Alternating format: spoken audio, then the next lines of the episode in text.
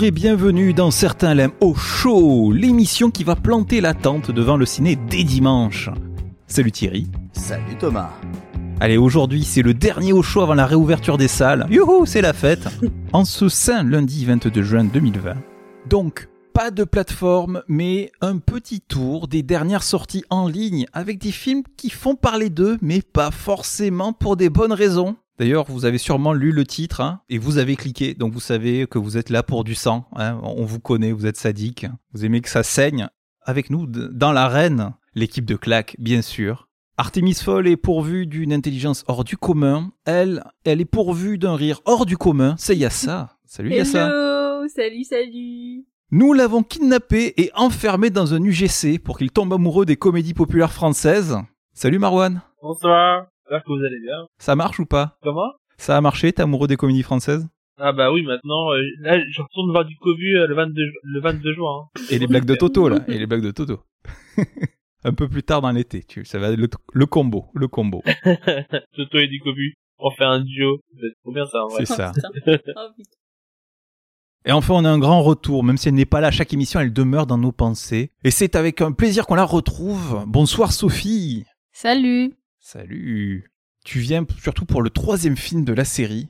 Ouais, j'ai pas du tout été forcée en fait, mais je suis là, ouais. C'est ça. Oui, tu es consentante. Je précise, de tu es consentante. préciser. Sans qu'il y ait le moindre contact. Tu es consentante.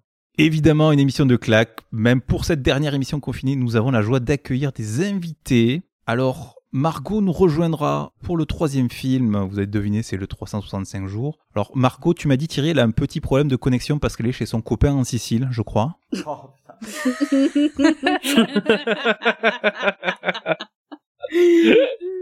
Elle est passée dans le tunnel. C'est ça. Oui. Tant que c'est pas l'orange. Titre. Technique. Elle est technique, celle-là.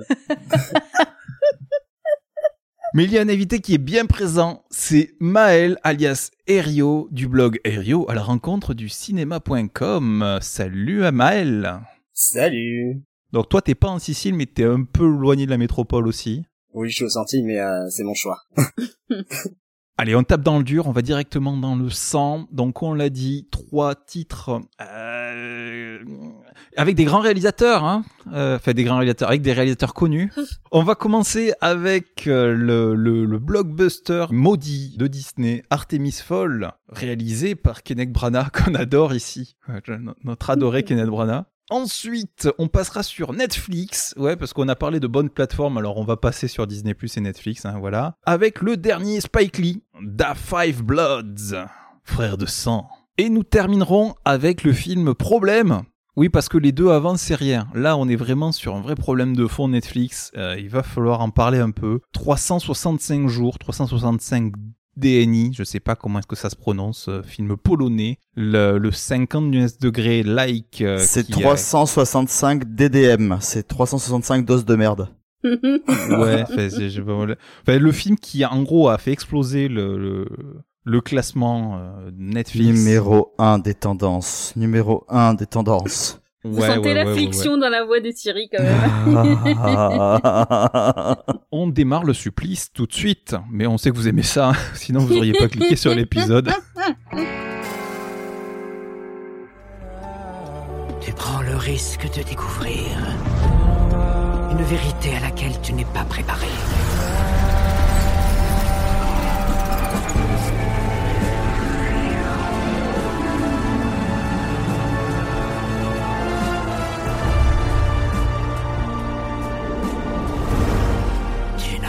D'autre choix que d'y croire. Artemis Fowl.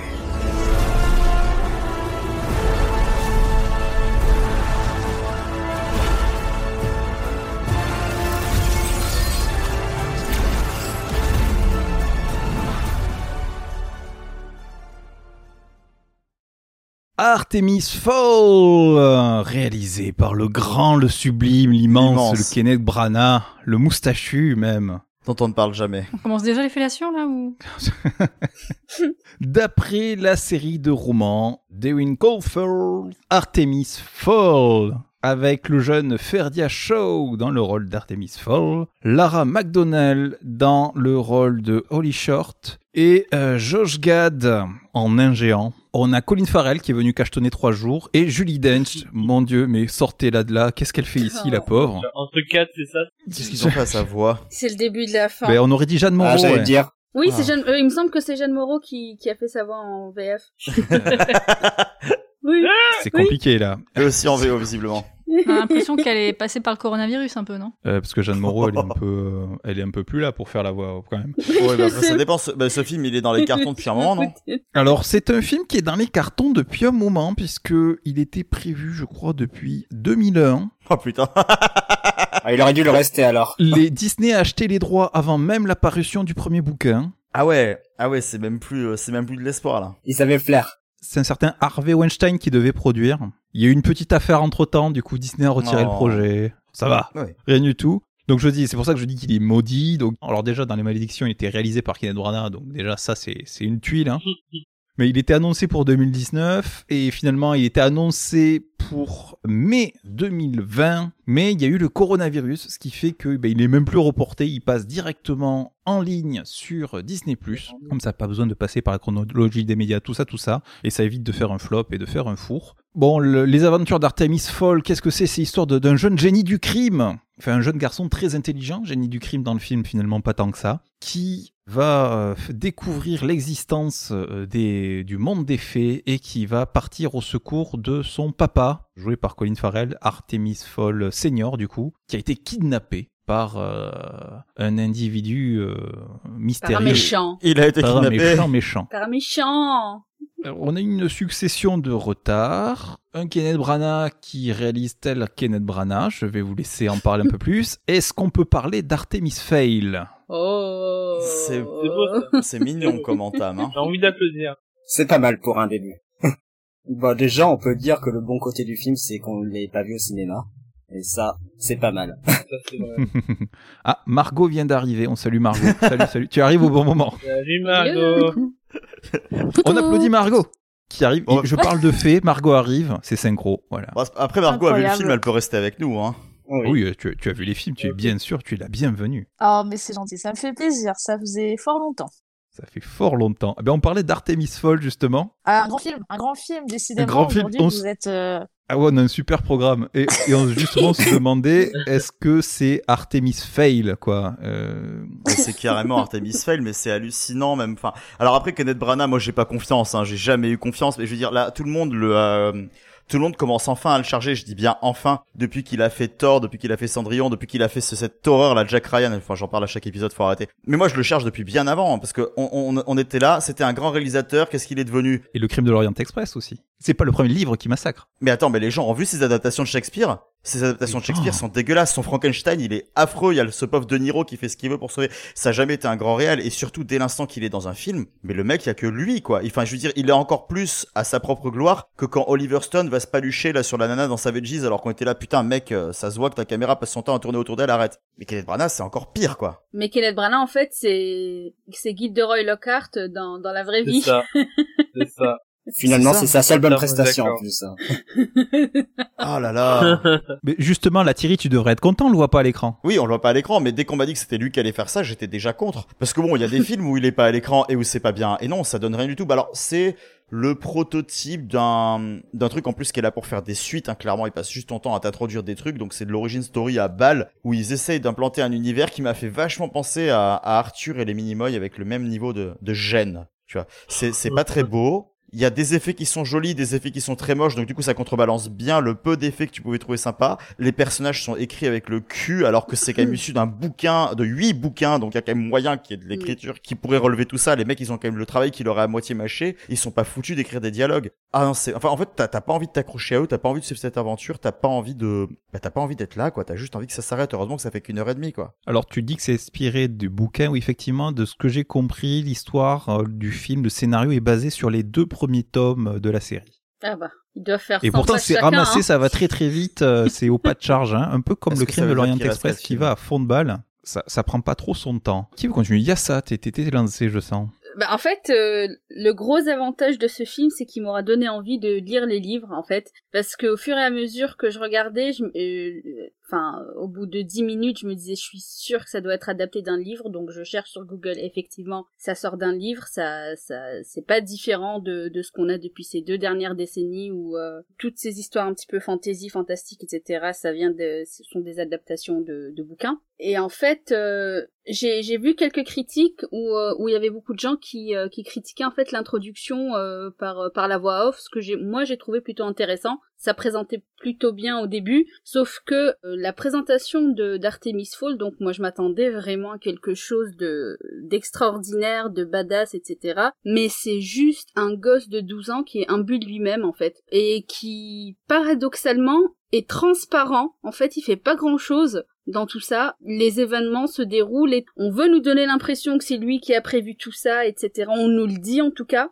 mais euh, t'as l'impression qu'il a aucune aucune prise sur les événements en fait. C'est un peu Timmy Failer mais sans l'autisme. Oh putain, mais c'est euh... je sentais qu'il y avait quelque chose, il y avait du potentiel, donc forcément, je me suis rabattue sur le sur les livres, je me suis dit et du moment où j'ai décidé de faire ça en fait, je me suis complètement déconnectée du film et puis je regardais ça en fait, euh, voilà, je me disais bon, il faut que je le regarde parce qu'il faut en parler, mais en fait, ça m'a ça m'a pas fait chavirer quoi, c'est euh... et même le majordome euh, etc. Enfin, tu même le majordome, enfin la manière dont il est présenté, tu sens que c'est un personnage clé, tu vois, dans, dans le récit, alors que là, j'ai, j'ai senti qu'il avait été charcuté. C'est dur, quand même, Là, de un regarder un, film et de se dire que tu, tu sens l'erreur que, qui a été faite, quoi. Tu, tu sais très bien où ça a foiré, quoi. Mm. Et de voir ça, en fait, c'est, moi, ça m'a, voilà, quand je regardais ça, je me, j'étais plus contente d'avoir découvert, en fait, une nouvelle saga à, livre, à, à lire que d'avoir regardé le film.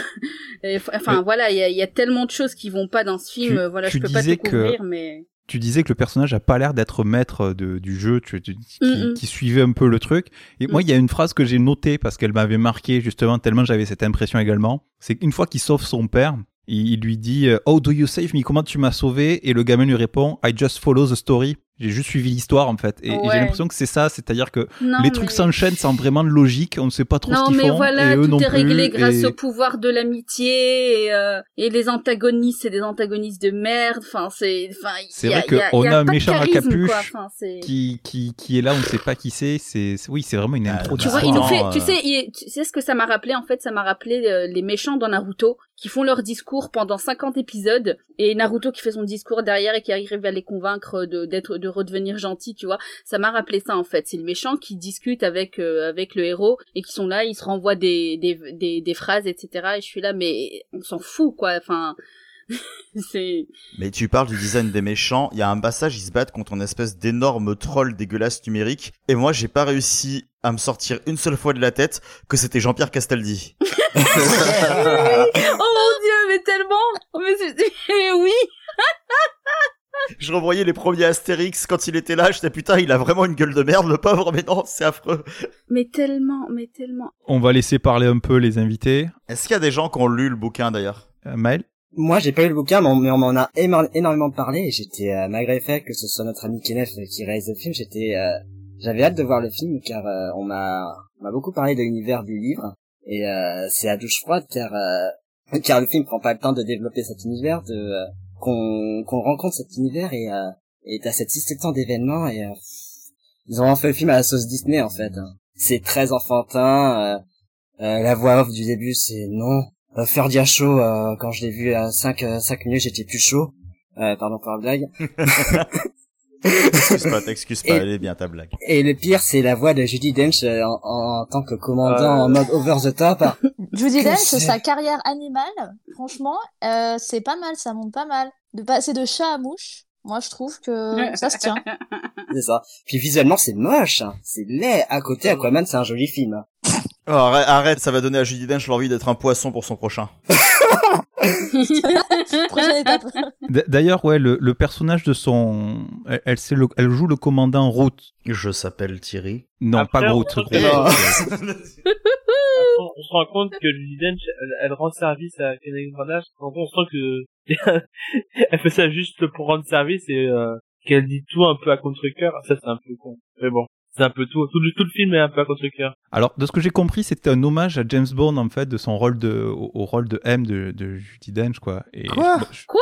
Ouais, c'est- pas nécessaire. Hein. Fait, dans les bouquins, le, le commandant, c'est un mec, et là, bon, voilà, ça a été changé, Hmm. et voilà. Et ils ont ramené du Wow. Dench parce que c'était mais ça, mais ça n'a ni queue ni tête en fait ce truc. Mais enfin il faut arrêter de faire ça. Mais non, mais franchement mais je sais que les les les les réals n'écoutent pas mais il faut arrêter de faire de sortir des conneries comme ça quoi. Enfin c'est y en a marre. Peut-être que Disney nous écoute. Hein. Oui, bien sûr, oui. Peut-être que Kenneth Branagh nous écoute. Ah oui, s'il nous écoutait, il ferait pas mort sur le Nil. Oh, s'il te plaît, Kenneth, arrête de faire du cinéma tout court, ne joue plus, fais, fais, fais du théâtre dans, dans des bars euh, tout miteux dans une campagne anglaise. Voilà, tout le monde t'aimera parce qu'ils seront bourrés. Margot, comment tu l'as perçu, toi, ce, ce magnifique chef-d'œuvre? Bah écoute, euh, j'ai les livres chez moi et genre je me ra- enfin j'avais un vague souvenir de de ça. Ça m'avait pas tant marqué. Puis après je me suis souvenu que ce truc devait sortir au cinéma. Puis après je l'avais oublié. Puis j'ai revu une affiche. Euh, genre j'avais vu sur Twitter. Je fais ah putain ce truc existe encore. Puis après j'ai vu que c'était finalement sur Disney+. Je me suis dit ça sent pas bon. Et après j'ai capté juste au dernier moment après que c'était Kenneth Branagh qui faisait le film. Donc je me suis dit ça va être de la merde. Mais bon, tu vois, je me suis dit, vas-y, laissons la chance aux produits. De toute façon, en ce moment, je laisse beaucoup de chance à beaucoup de produits et je pense qu'il faudrait que j'arrête ça. Mais je me dis, allez, pourquoi pas. Et en Je vrai, c'est dommage parce que, ouais, mais tu sens en fait qu'il y a un potentiel, genre, c'est ce que je disais sur Twitter, tu sens, enfin, l'univers d'Artemis Fowl, il est tellement riche. Et en fait, ils abordent plein de trucs, mais sans jamais aller plus loin. T'as- À partir du moment où ils vont dans le monde des fées et tout, ça pouvait être hyper intéressant, hyper développé et tout. Bah, tu, enfin, tu sais pas, les gens ils sont là, ils passent, t'as un centaure, tu, enfin, ça n'a aucun sens. Pareil, l'histoire avec le père, l'histoire avec l'Oculus, tu sais pas d'où ça vient, à quoi ça sert, comment il est arrivé là. Enfin, c'est L'aculos. L'Aculos, ouais, non, mais c'est un truc. Ouais, non. Et ça, ça rend ouf parce que tu sens, tu sens que il y avait plein de trucs à dire et en fait, enfin, ils se contentent de faire le, franchement, le scénario, il tient sur un post-it, quoi. Et puis c'est, Mm. c'est, c'est, c'est affreux parce que il y a tout un potentiel derrière qui est complètement gâché pour, euh, et en plus, le film, il dure quand même longtemps, quoi. Enfin, genre, enfin, longtemps. Enfin, il dure longtemps. Longtemps pour le côté, scénario qui ont longtemps Ouais. pour le scénario qu'on voit, vu que pendant une heure trente. Oui, voilà, Qu'est-ce que c'est l'histoire? C'est euh, c'est un père qui qui se fait kidnapper, c'est le fils qui veut le récupérer. Et Ouais, pourtant, moi, j'ai l'impression que c'est rushé, hein, pas vous? Il y a Bah, des en moments de longueur, en je fait, regardais, ouais, je regardais le film et à un moment, j'ai dû mettre en pause. Et en fait, quand j'ai mis en pause, je voyais qu'il restait plus que 20 minutes de film, un truc comme ça. J'étais là, je fais pardon. Je fais, mais il s'est rien passé. Moi, je me suis En fait, endormi. c'est ça, il se, il se passe- Cette Ouais, et- mais moi pour l'instant j'ai l'impression dans le montage il y a une précipitation, les, les, les personnages prennent pas de poste, tout va très vite, hein. Pour rien faire hein, bien sûr. J'ai l'impression qu'il y a une précipitation, il y a, c'est pas rythmé, c'est, fait, je dis c'est rythmé rapide, mais euh, et puis c'est, euh, c'est assez désagréable, J'ai l'impression que tout va très très vite pour rien. Le truc, c'est que euh, dans un scénario, dans une histoire, pour qu'on soit impliqué, faut qu'il y ait une évolution du personnage. Donc, il faut qu'il doit changer ou transformer ou, ou grandir si vous voulez. Alors, alors là, il y a aucun de tout ça. C'est un personnage qui, on, on, on dit que c'est un mec qui, qui sait tout, qui fait tout, et qu'il a 12 ans. Et à la fin, c'est pareil. Et euh, et aussi un truc très important, c'est qu'il manque un troisième acte, en général, un climax, enfin un troisième acte, un climax, un, un événement majeur. Je sais pas, excusez-moi, mais le petit truc à la con dans la maison, c'est euh, c'est ridicule. On, on a l'impression que c'est un pilote de série. On, a l'impression que c'est juste pour présenter des choses. Ah non, mais c'est ça. hein. Mais ça a été, euh, C'est que ce que j'avais cru comprendre, ça a été longtemps évoqué justement comme un truc pouvant se transformer plutôt en série. Donc je sais pas où ils en sont Bah, avec ça. Ça aurait été plus intéressant, Mais, euh, entre guillemets, hein, évidemment, mais ça aurait été plus intéressant. Ouais, peut-être. ouais. Bon. En tout cas, c'est cheap. Non, voilà. mais attention, il y a une évolution. Non, avant il savait pas que son père était criminel et à la fin il devient, euh, il bosse avec lui dans le crime. Il y a une Il monte avec lui dans l'hélico. Et à la fin, c'est- à la fin, c'est vrai qu'il dit. I'm a criminal À mastermind. la fin, il met des lunettes de soleil quand même. Hein. Et le pire, c'est Euh, qu'à partir dire, du moment où il met ses lunettes de soleil, il y a, il y a tous les derniers dialogues de la fin où vraiment, bon, enfin, je me suis demandé ce que je préférais entre le vide et la repompe, parce qu'il y avait quand même, enfin, à la fin, justement, quand il leur sort le I'm a criminal mastermind et tout ça, à partir de là, ils enchaînent, mais ils enchaînent les, euh, vraiment tous les trucs euh, clichés quand il vient sauver le mec dans la prison, là, euh, et que, enfin, je, enfin, je- enfin, je sais pas, ils, ils enchaînent des dialogues qu'on a entendus dans plein de films et qui sont censés sonner badass, sauf qu'ils ont pris plein de dialogues qui viennent de plein de films différents et ils les foutent Ah, là, comme ça, et j'étais là, mais quoi? Allez, la voix off, c'est affreux. Enfin, il y a quand même quelqu'un qui se sent obligé de nous re-raconter le film à chaque fois qu'on passe une scène, histoire de bien être sûr qu'on a compris, quoi. Ouais, ça, ça c'est un, c'est un gros problème en fait. La voix off, je la trouvais bien au début parce que ça, ça présentait plus ou moins le- la trame, comment ça allait débuter quoi. Et, euh, et en fait, à chaque fois qu'elle revenait, j'étais là, mais ferme ta gueule, La- laisse le film se euh, dérouler. Tu sens que c'est la voix off, tu sais, qui a été limite imposée pendant les projections test où t'as des producteurs qui ont dit écoutez, on capte pas le film, donc on comprend pas, on ça. comprend pas de quoi ça Bah, parle. après, y a rien à capter, de donc, ça, euh, quoi. Oui, voilà. Mais bon, tu sais comment ils sont, quoi. Donc, Mais soit vous ceci, c'est un que- panneau, soit vous mettez ça, quoi. Ceci, c'est que t'as cette voix grave que t'entends euh, pendant pratiquement toute la moitié du film et euh, au bout d'un moment, stop. Ah, bah. Oui, c'est c'est c'est assez relou quoi. Ouais, ouais. Surtout qu'elle apporte rien en fait cette voix. Ah non, non non. Ouais, ça apporte rien. Pour expliquer que c'est un grand, c'est un grand intelligent et méchant, il fait tout et il est trop fort, il est plus fort que tout le monde. Et puis ce qui est drôle, c'est qu'à la fin, quand il quand il euh, s'évade, j'ai l'impression qu'ils ont 30 fois la possibilité de bah, de, de l'arrêter. Ils, ils attendent derrière leur bureau, tu vois, sans rien faire, en mode non, non, ne partez pas.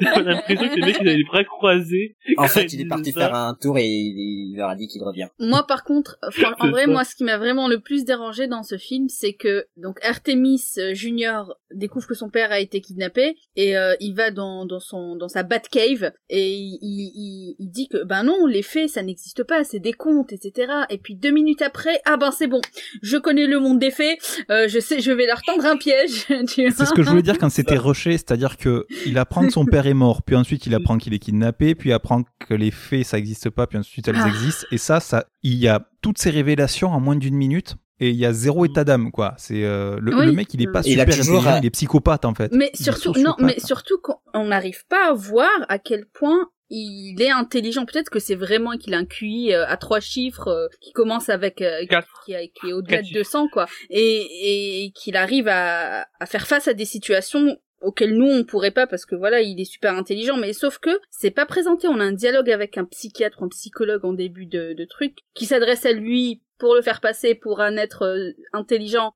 qui s'adresse à lui comme un adulte mais euh, c'est c'est tout ce qu'on a en fait de J'avais oublié ce passage. Fowl. mais oui c'est tout ce qu'on a de lui en fait c'est tout. C'est euh, et, et en fait on n'arrive pas à connaître l'étendue de son intelligence pour euh, pouvoir accepter que ben d'un seul coup il, il croit aux fées, il croit aux contes de fées et euh, il croit à l'existence d'un d'un monde magique et qu'il sait exactement comment les amener pour les piéger quoi. Enfin c'est c'est gros, c'est gros quoi. C'est gros comme leur manoir. C'est gros Oui, comme Jean-Pierre Castaldi. Et puis il y a une espèce de truc avec le, le- la, la manigance du temps, avec le, le, le contrôle du temps là, le, le- je sais même plus comment ça s'appelle, la bulle temporelle. Oui. Ah, ça c'est nul. ça. Ils font un truc dehors, puis après ils rentrent dedans, et puis euh, je- Oui, ça, mais c'est jamais expliqué en fait. hein. Tu sais Non, jamais où sont les mecs qui se TP un peu expliquent comme ça ils en, veulent. en ouais. disant euh, en disant oui une bulle interne et puis une bulle externe. Enfin, ouais, bon TGCM quoi. Ok. C'est comme le monde ça. des fées, on y rentre et tu te dis concrètement c'est quoi le monde des fées car euh, euh, il reste 5 cinq secondes et euh, Ah bah là C'est Atlantis quoi, c'est même plus magique là à ce niveau-là. Enfin c'est C'est sûr. Après, en plus, je pensais à un truc trop drôle, c'est que, en réalité, le, le film aurait pu durer 20 minutes. C'est-à-dire que, à un moment donné, euh, il, il y a, t'as le méchant qui appelle, euh, qui appelle à la- dans la baraque à- d'Artemis, et t'as le majordome qui dit, ne répondez pas, faut pas répondre. Imaginez si, il a- si on avait écouté le majordome, il n'aurait pas répondu, puis ce serait la fin du film. Et il aurait laissé un message, Voilà, pire, sur répondeur. Bonjour, je suis le méchant du film. Excusez-moi. Un euh, petit snap et ça passe. Si vous pouviez me rappeler. Bonjour, j'appelle pour faire avancer l'histoire. Alors en fait, vous avez l'objet, euh, vous avez une espèce de Rubik's cube en or dans le coffre, et quand vous cliquez dessus, euh, ça fait venir non mais le. MacGuffin, mais le MacGuffin de merde en plus ce truc. Non mais sérieux quoi, sérieux. Enfin c'est Non, ne le touche pas, tu vas mourir. Et à la fin, les mecs, c'est limite s'ils jouent pas au rugby avec, quoi. Tout le monde le triple haute, il y en a même un qui l'avale. oui, tiens. Bon, bref. ah oui c'est vrai. Ah oui, C'est le filon de la soirée, ça, non? Oh, punaise. Demain plus. Non, et le pire, c'est que ce machin, alors ça s'appelle l'Aculos. Et on sait ce que c'est ou pas Ben non, c'est le machin magique le plus magique du monde. C'est Non, c'est c'est ça, c'est l'élément. Ça brille. c'est l'élément, c'est l'élément déclencheur du film et euh, et tu sais pas à quoi il sert. Ouais, et alors c'est ça, mais moi là, là, je je me suis, j'avais plein d'images dans ma tête parce que je venais de voir 365 avant de voir ce film. Quand ils ont dit l'Aculos, tu vois, je, je oula, je peux te dire les mecs. Oh, le crossover de l'année. Vous plaît. S'il vous plaît. On laisse les enfants de 12 ans tranquilles, merci. Ah. En, fait, c'est une sorte d'arme qui permet de téléporter euh, son armée ou des choses en fait d'un point A à un point B. C'est juste ça. Ouais, j'étais concentré dans, pendant le film. Que voulez-vous Ah, Ça c'est se trouve dans, important, le- dans, ça se trouve dans le deuxième, on va apprendre que c'est juste la clé du placard à cacahuètes. Hein. Il y a moyen, ouais. Des cacahuètes méchant, magiques. tu vois. En fait, c'est juste le méchant qui a oublié ça. C'est juste que bah quand tu vas au PMU, euh, faut quand même des cacahuètes quoi. Bon, je crois qu'on est tous d'accord, c'est un Artemis flop. Oh. Tu vas toutes nous les faire, Thomas, dis donc. Mais j'approuve, hein, j'approuve. Oui, en forme. C'est bon, j'ai casé mes deux jeux de mots de la soirée, je suis content, j'ai fait mon quota. L'amateur de jeux de mots en moi est content. On passe au deuxième réalisateur Ah. de la soirée. Voilà, on avait le- la guerre entre les humains et les fées. Là, on va sur une guerre bien réelle. On va se remémorer la guerre du Vietnam. Black GI.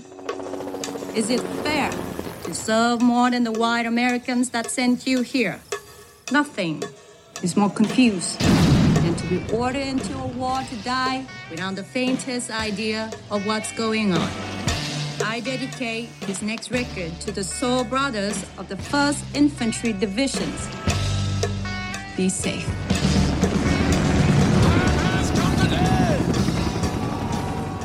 Elle est cool la musique hein, dans l'extrait là. hein bon ben profitez-en parce que dans le film c'est vraiment terrible. Euh, c'était- Attention à la Pardon, il y avait une musique dans le film.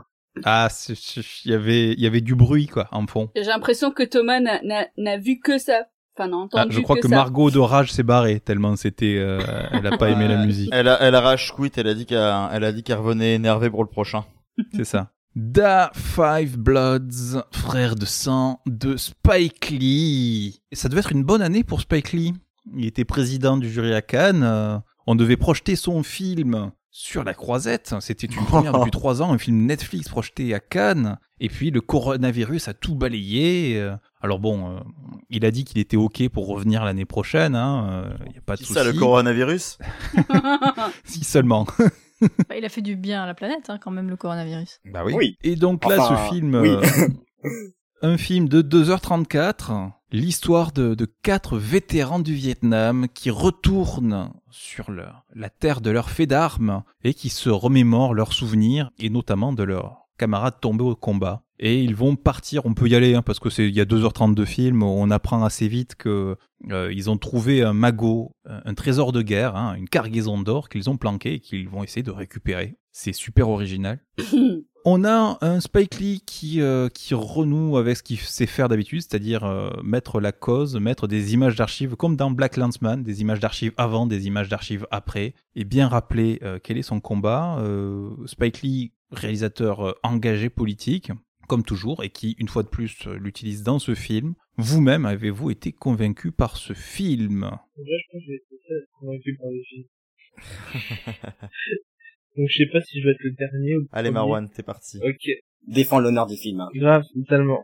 En fait, j'ai vraiment vu un, un film qui est, qui est sympathique dans l'ensemble. C'est un petit film du réalisateur qui a beaucoup de ses défauts et beaucoup de ses qualités dans la, dans la vision de euh, comment dire ça. Il est question d'un d'un cinéma évidemment très patriotique, cette idée de pouvoir euh, parler donc ouais de la cause des Noirs, mais à travers la guerre du Vietnam et avec pas mal de références qui peuvent être sympathiques comme euh, pas du tout. Mais au contraire, j'ai trouvé qu'il y a une sorte de mélange cinéphilique entre le cinéma euh, en gros de du trésor avec le trésor comme le- j'ai beaucoup pensé dans ce film-là au trésor de la Sierra Madre. Oui, d'ailleurs, c'est un des films préférés de Spike Lee et c'est pour ça qu'il a récupéré le projet. C'est un projet pour Oliver Stone au départ, puis ça s'est pas fait. Voilà. Et donc c'est. euh, Et on, sent qu'il a, s'est beaucoup inspiré de tout ça. Et, et je, je trouvais ça vraiment intéressant dans la mesure où euh, ça permettait de mettre en exergue euh, toute cette histoire, tous ces, personnages noirs, ou toutes ces, populations, l'idée de que en général c'est des, des grandes guerres qui, euh, qui dépassent un peu toutes les communautés, mais, mais voilà. Et j'ai beaucoup apprécié dans, dans ces personnages qui ont tous leur leur leur euh, comment dire leur rancœur euh, et cette idée de, de, de possibilité d'avancer ou d'aller plus loin avec cet argent-là. Et voilà, et en réalité, je trouve ça beau, bien filmé, avec des beaux plans, des belles idées de mise en scène, une- finalement une belle histoire, une, des belles références. On- je trouvais qu'il a fait des très mauvaises références par rapport à Apocalypse Now, c'est vraiment nul à chier. Mais je trouvais que les références de euh, par rapport à la trésor de la, de la Madre étaient vraiment touchantes. Et euh, même des fois, ça fonctionnait pas vraiment parce que parce que c'était des, des des reproductions de scènes qui se faisaient bien, on va dire, à l'époque ou même maintenant. Mais il y avait des, des, des moments, je trouve, de, de clairvoyance, de, de, d'une profondeur qui était passionnante, tu vois. Il y a des références, il y a aussi un casting. On a nos, nos quatre vétérans joués par euh, Deroy Lindo, Clark Peters, North Lewis Isia euh, Whitlock Jr. On a également Jonathan Major qui euh, joue le, le fils d'un des personnages.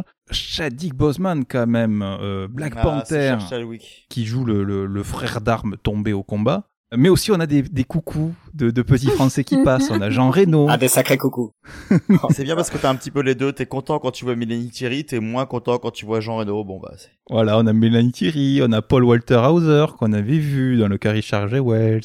Joli petit casting. Des références aussi. C'est vrai que moi, je, on, on parlait de la musique. À un moment, il y a la Valkyrie qui est balancée en référence à Apocalypse Ah Now. ouais. C'est- C'est c'est Ah. moins épique, hein, tout de suite. Mais je trouve que c'est intéressant. C'est-à-dire qu'au lieu d'avoir des, des, des GIs américains qui attaquent un village dans un hélico et qui le passent au napalm, ben là, on a des retraités américains qui arrivent au village euh, en, en barque. euh, Et c'est, ouais, du coup, il y a un décalage. Donc, euh, Ah, ouais, c'est vrai, c'est vrai que pour le, contre, le contre-pied est réussi. Je trouve très beau de faire de pas voir de l'épique. Même j'adorais ce côté où vous présentez un petit peu des personnages. Il n'y a pas cette idée de vouloir rajeunir. C'est- On parle du souvenir et non pas du euh, comment dire. On parle du souvenir et non pas de de de de, de ouais de, de ce qu'ils étaient jeunes en fait. Et je pense qu'il y a beaucoup cette question de souvenir de ce qui est de ce qui est vraiment. Et on s'en rend compte à un moment clé où on apprend une vérité par rapport à un personnage et par rapport à une action qu'il a faite. C'est vraiment ça qui est intéressant. Oui, il joue beaucoup avec les, les formats aussi. Hein. Mm. Le, le présent en 16 neuvième, euh, le passé en, en format plus ramassé. Puis il, bou- bouge souvent avec les cadres. Le, le- le- les bandes de noir n'arrêtent pas de, de varier au cours du film. C'est une coquetterie, euh, je trouve. Suis-je le seul? Non, ça, j'ai- ça j'ai trouvé, ça j'ai trouvé ça plutôt sympa en fait. Cette manière de, de Ouais. séparer euh, euh, le, le passé et, et- et le présent. Mais disons que moi ce film, c'est, je l'ai regardé, et je l'ai ressenti comme étant, c'était, il était en dents de scie parce que au début, ben, on nous présente les personnages et euh, j'en ai franchement pas grand chose à faire. Tu vois, enfin, j'arrive pas, à, j'arrive pas à compatir ou à m'investir dans leur histoire. Et puis arrive un moment où il se passe des choses, pas forcément graves ou quoi, mais euh, voilà, il se passe des trucs. euh, par exemple, quand Paul perd son sang-froid à un moment donné, quand il est dans le bateau avec à cause d'une histoire de poulet, il y a un crescendo comme ça dans dans, dans son énervement, dans sa folie un petit peu, tu vois, dans sa crise de panique, qui m'a vachement touchée. Puis ça redescend, et puis à un moment donné, ça remonte, et puis ça redescend, et ça remonte, et ça redescend. Et en fait, euh, du coup, je sais pas vraiment quoi penser de ce film parce que à la fois j'ai trouvé leur histoire touchante, mais à la fois il y a des personnages qui meurent. Et ben franchement, j'en ai rien à faire en fait. J'en ai franchement ça ça m'a ça m'a pas du tout touché et je sais pas exactement à quoi c'est dû. Je je saurais pas mettre le doigt dessus. J'ai j'ai pas l'impression euh, de que ce film a révolutionné euh, que ce soit euh, le- soit la cause des noirs, soit le, le la vision qu'on a de la guerre du Vietnam c'est euh, voilà quoi c'est j'ai envie de dire c'est presque un film passe-partout c'est d- c'est dommage pour du Spike Lee quoi Ouais, le- Et pourtant, Le- il en aborde des sujets. Oui. hein. Il aborde le fait qu'il y ait Mais c'est ça, 30% le de. GIs noirs alors qu'ils sont 10% de la population. Il nous met du Ma- Ah oui, Martin non, Luther mais- King. Il nous met la propagande euh, Viet Cong qui dit euh, aux GIs noirs euh, révoltez-vous parce qu'on vous traite comme de la merde. hein. Euh, on parle des mecs qui ont été passés à l'agent oui. orange. On parle des, euh, des enfants métis parce que euh, évidemment les GIs et les locaux ont fricoté. On parle de beaucoup beaucoup de trucs. On ba- des allusions à Trump en veux-tu en voilà. Euh, je, je fais énormément de sujets. On va On peut-être pas tous les passer parce qu'il y en a beaucoup, beaucoup, beaucoup, beaucoup. Ah non mais le, le le le militantisme il est le militantisme il est présent et, et Mhm. il est plutôt salutaire parce que euh, moi j'ai appris deux trois trucs en en le, re- en le voyant tu vois il y avait plein de choses que je connaissais pas mais c'est juste que ben voilà ça fait partie du haut de la vague pour moi et il y a il y a d'autres trucs euh, comme la sous-intrigue avec les les français euh, des mineurs euh, mais écoute euh, pff, rien à faire quoi rien à faire Moi, j'ai eu l'impression de voir un sous Tarantino. Vous allez me dire ce que vous en pensez. Je vais vous dire pourquoi. Parce que ben, on a euh, des séances de blabla. Mm. C'est-à-dire que ben, les mecs ils se posent, ils vont parler cinq minutes autour de cocktails euh, pour parler de Ah, tout toute et la partie du film. hein. toute la Mm. première partie du film. Et puis il y a des séances d'action qui ressemblent quand même à des films de série B, parce que ça tire un peu dans tous les sens. C'est cinq mecs face à une armée de vieilles Kong et, euh, et ça se passe plutôt bien. Puis ils tombent sur une cargaison d'or, euh, comme dans un film de série B. Il y a des passages super sérieux. Après, on- du coup, on sait pas d'où ils pop. Et il y a des passages ben, assez série B. euh, mais qui sont pas forcément avec ben, euh, euh, la finesse d'un Tarantino peut-être. A encore si on peut parler de finesse pour Tarantino, euh, maîtrise on va dire peut-être. Et du coup moi ce, ce changement de, de ton permanent, ça m'a un peu perdu, ce qui fait que quand il y a une mine qui a explosé à un moment du film, moi ça m'a fait marrer. Et c'est triste parce que c'est un moment qui fait absolument Mais pas c'est que marrer tu le vois normalement. arriver en plus, c'est que je le savais, tu sais, parce que il te, il te pose. Ah bon, ah ben mais moi je l'ai pas attends, vu du ils tout. te, mais, ils te, euh, ouais. ils te, ils te mettent, euh, ils te mettent euh, Mélanie euh, Thierry qui, euh, qui t'explique qu'elle Ah oui, démine, oui, euh, oui, elle est là, oui. elle aide à déminer Ah. des trucs, et tu vois le gars qui n'a aucune raison de se balader avec son lingot d'or et de reculer en même temps Ah oui, dans un endroit où c'est plutôt calme. Je l'ai vu venir euh, à à 100 Pareil. mètres, quoi, ce truc. C'était gros, quoi. Et quand ça a explosé, ben, j'ai fait, ah, Ouais. bah, ouais, ça a explosé. Ok, voilà. Vraiment, hein, c'est ce que- c'est exactement ce que je me suis dit. Maël, toi tu l'as perçu comment ce film? Ben, un peu comme vous, je, je trouve que le souci, c'est que Spike Lee veut raconter beaucoup de trucs, il ouvre beaucoup de portes, mais il en franchit jamais une, en fait, et pendant 2h30, tu te dis, euh, c'est sympa, mais euh, c'est quoi ce que tu veux me raconter? Euh C'est, du coup, pour du Spike Lee, c'est hyper dé- décevant, lui qui faisait des films son message était clair, était poignant, tu savais ce qu'il racontait, et c'était efficace. Là, c'était euh, la petite sieste quand tu regardes ce film, car c'est long, et c'est ennuyant, et et c'est dommage car il y a plein de trucs à raconter. Il y a ce personnage qui vote euh, euh, pour Trump et euh, il va jamais vraiment t'expliquer pourquoi. Et t'as plein de frustrations avec ce, euh, avec ce film. T'as le côté d'un des personnages qui peut euh, très apocalyptique par rapport à la folie, qui peut être très sympa. Et euh, il va jamais vraiment exploiter. Et c'est euh, c'est plein de frustrations qu'on a avec ce film. Et, euh, et par rapport à la, à la scène avec euh, les mines, je l'ai pas senti arriver, mais euh, ça m'a rien fait en fait.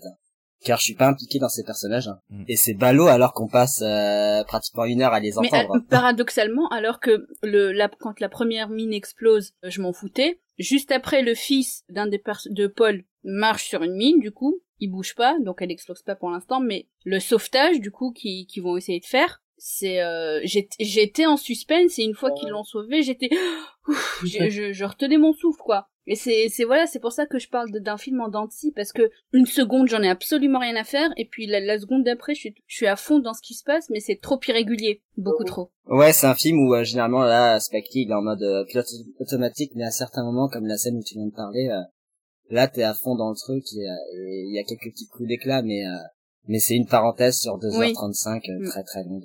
Non. Mm. Enfin, cette première demi-heure, ça, ça permet vraiment de créer un attachement avec les personnages. Donc, on, on- cette idée de savoir, de, de savoir se retrouver, de savoir rencontrer un Vietnam qui se rencontre en période de guerre. Euh, je trouve ça assez fascinant, soit à, à découvrir, vous voyez. Non, au contraire, je trouve ça très beau. Et après, c'est vrai que, ma- pour le coup, Spike Lee, il est, du, il est Oui. souvent du genre à être assez grossier dans ce qu'il raconte.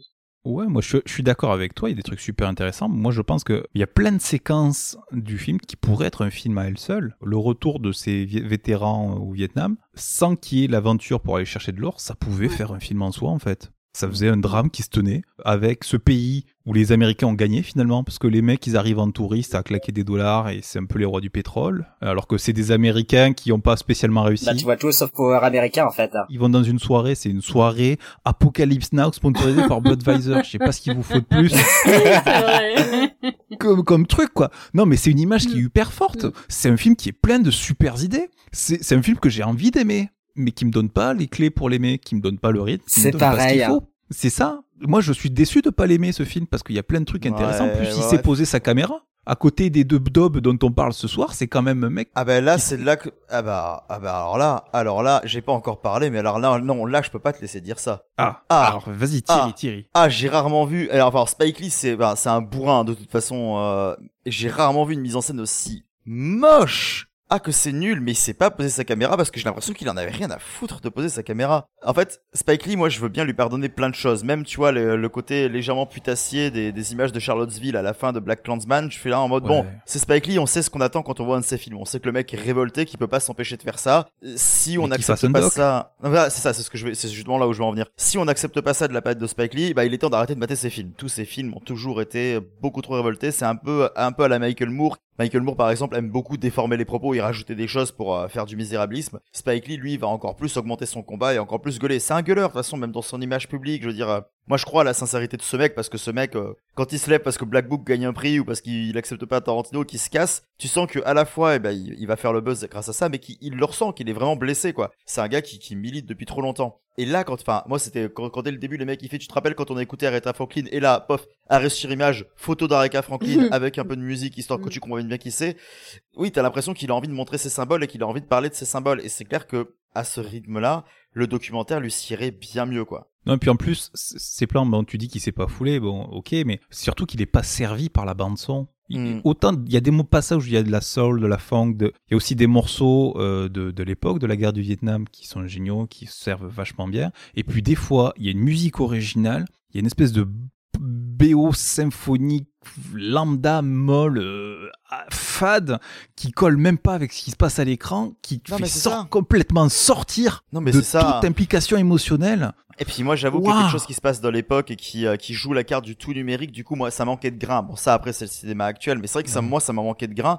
J'avais j'avais l'impression de voir une série dégueulasse quoi. Et c'est pour ça aussi que je trouvais que la mise en scène était pas folle parce que ça c'était toujours des gros plans, enfin des plans très larges, on, on s'implique jamais, je suis jamais avec eux. Et c'est dommage parce que oui en effet il y a des qualités, notamment son casting et sa direction d'acteur. On, on pense aux quatre, moi je pense surtout à Delroy Lindo que j'étais ravi de revoir, hein. ça faisait un moment que je Mm. l'avais pas vu. Ah, il est Et, excellent. euh, et Clark Peters, même Delroy Lindo, t'as un passage où, où justement le personnage de Paul, quand il est quand il est tout seul et qu'il est en train de partir justement dans son coin, il déclame tous ses idéaux en face cam. Donc il éclate le quatrième mur, il déclame. Alors ce qu'il raconte est pas toujours très malin et ça va trop loin et euh, et clairement la Spike Lee se perd, je trouve, dans son propos. Mais par contre la conviction dans le regard de ce mec, on sent que c'est un casting impliqué qui a envie, à part euh, Jean Reno qui se donne en spectacle et qui est assez ridicule. J'avais l'impression qu'il était redoublé Vive tellement il était pas là.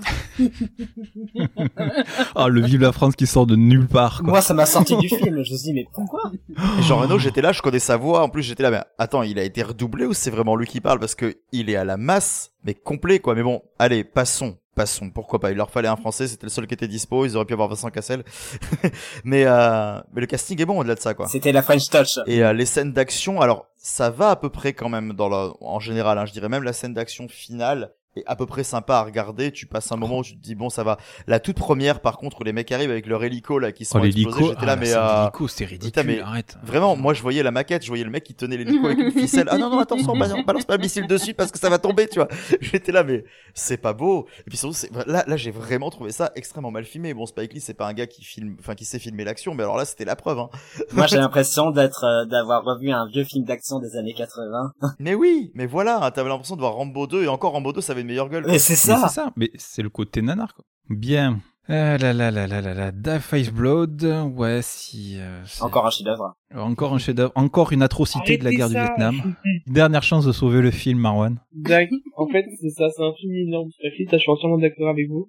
Et je trouve que, au contraire, il propose une, une volonté forte de parler de, ouais, de, de, de ce qu'on est. Et j'ai l'impression que pour une fois, il dépasse un peu euh, juste la cause des Noirs américains, tu vois. Il y a ce côté euh, où euh, même, même eux ont, ont des euh, préjugés, des ressentis par rapport à, aux Vietnamiens, par rapport à tout ça. Et il y a, y a même y a cette idée de qui est beaucoup plus humain, beaucoup plus global. Il y a une volonté cinéphilique avec toutes ces références. Et je trouve ça, c'est du trop, mais qui est vraiment je trouve intéressant à voir. Et euh, qui est assez passionnant finalement quand en mettant en exergue. Voilà, c'est ma petite euh, ma petite plume sur euh, sur ce film. Le- J'ai été seul à me vaincre, à me battre. Cela dit, euh, je me demande vraiment la gueule que ça aurait eu si c'était réalisé par Oliver Stone. ça aurait été peut-être pas forcément. Parce qu'en plus j'ai découvert déjà, c'est avec un- des soldats blancs, déjà. T'aurais, t'aurais Jean Reno dans le, dans, dans le rôle principal. Oui, voilà. Non, mais tu vois, j'ai découvert Né un 4 juillet et euh, j'ai découvert Platoon cette année. C'était quand même, enfin, j'ai vraiment pas du tout aimé Platoon. Donc en soi, je me dis, ouais, lui, il, il gueule vraiment aussi, hein, Oliver Stone. Ouais, fait, déjà, t'enlèves une heure d'image d'archives, déjà. Ouais, tu rajoutes deux heures de misérabilisme, tu vois. C'est, euh, Ah oui, bon, l'un dans l'autre. c'est ça. Marco, t'avais aimé, toi, euh, Frère de sang? Pas vu. Ah, pas vu. Ok, comme ça, au moins, c'est réglé. C'est pas plus mal. Bien. Julien, pour, euh, pour taper sur les films là, allez. Eh ben, eh, Allez ça Allez. tombe bien. Allez. Là, on va passer à un film qui pose beaucoup plus problème. C'est même le, le souci du jour. Donc Margot nous rejoint de nouveau. Elle a rétabli la connexion. Sophie est avec nous également. Yes. Et on va parler du cas 365 jours.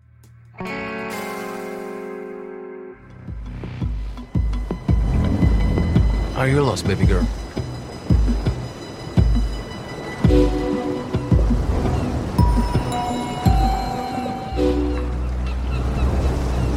If you feel like running, you should wear a different kind of shoes.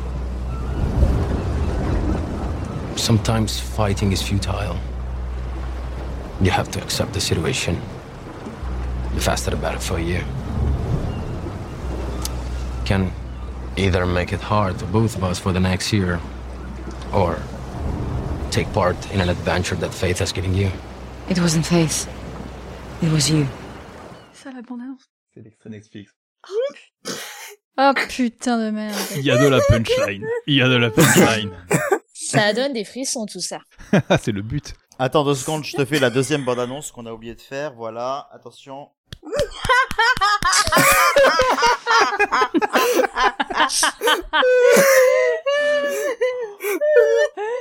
Ah, il faut prévenir. Oh.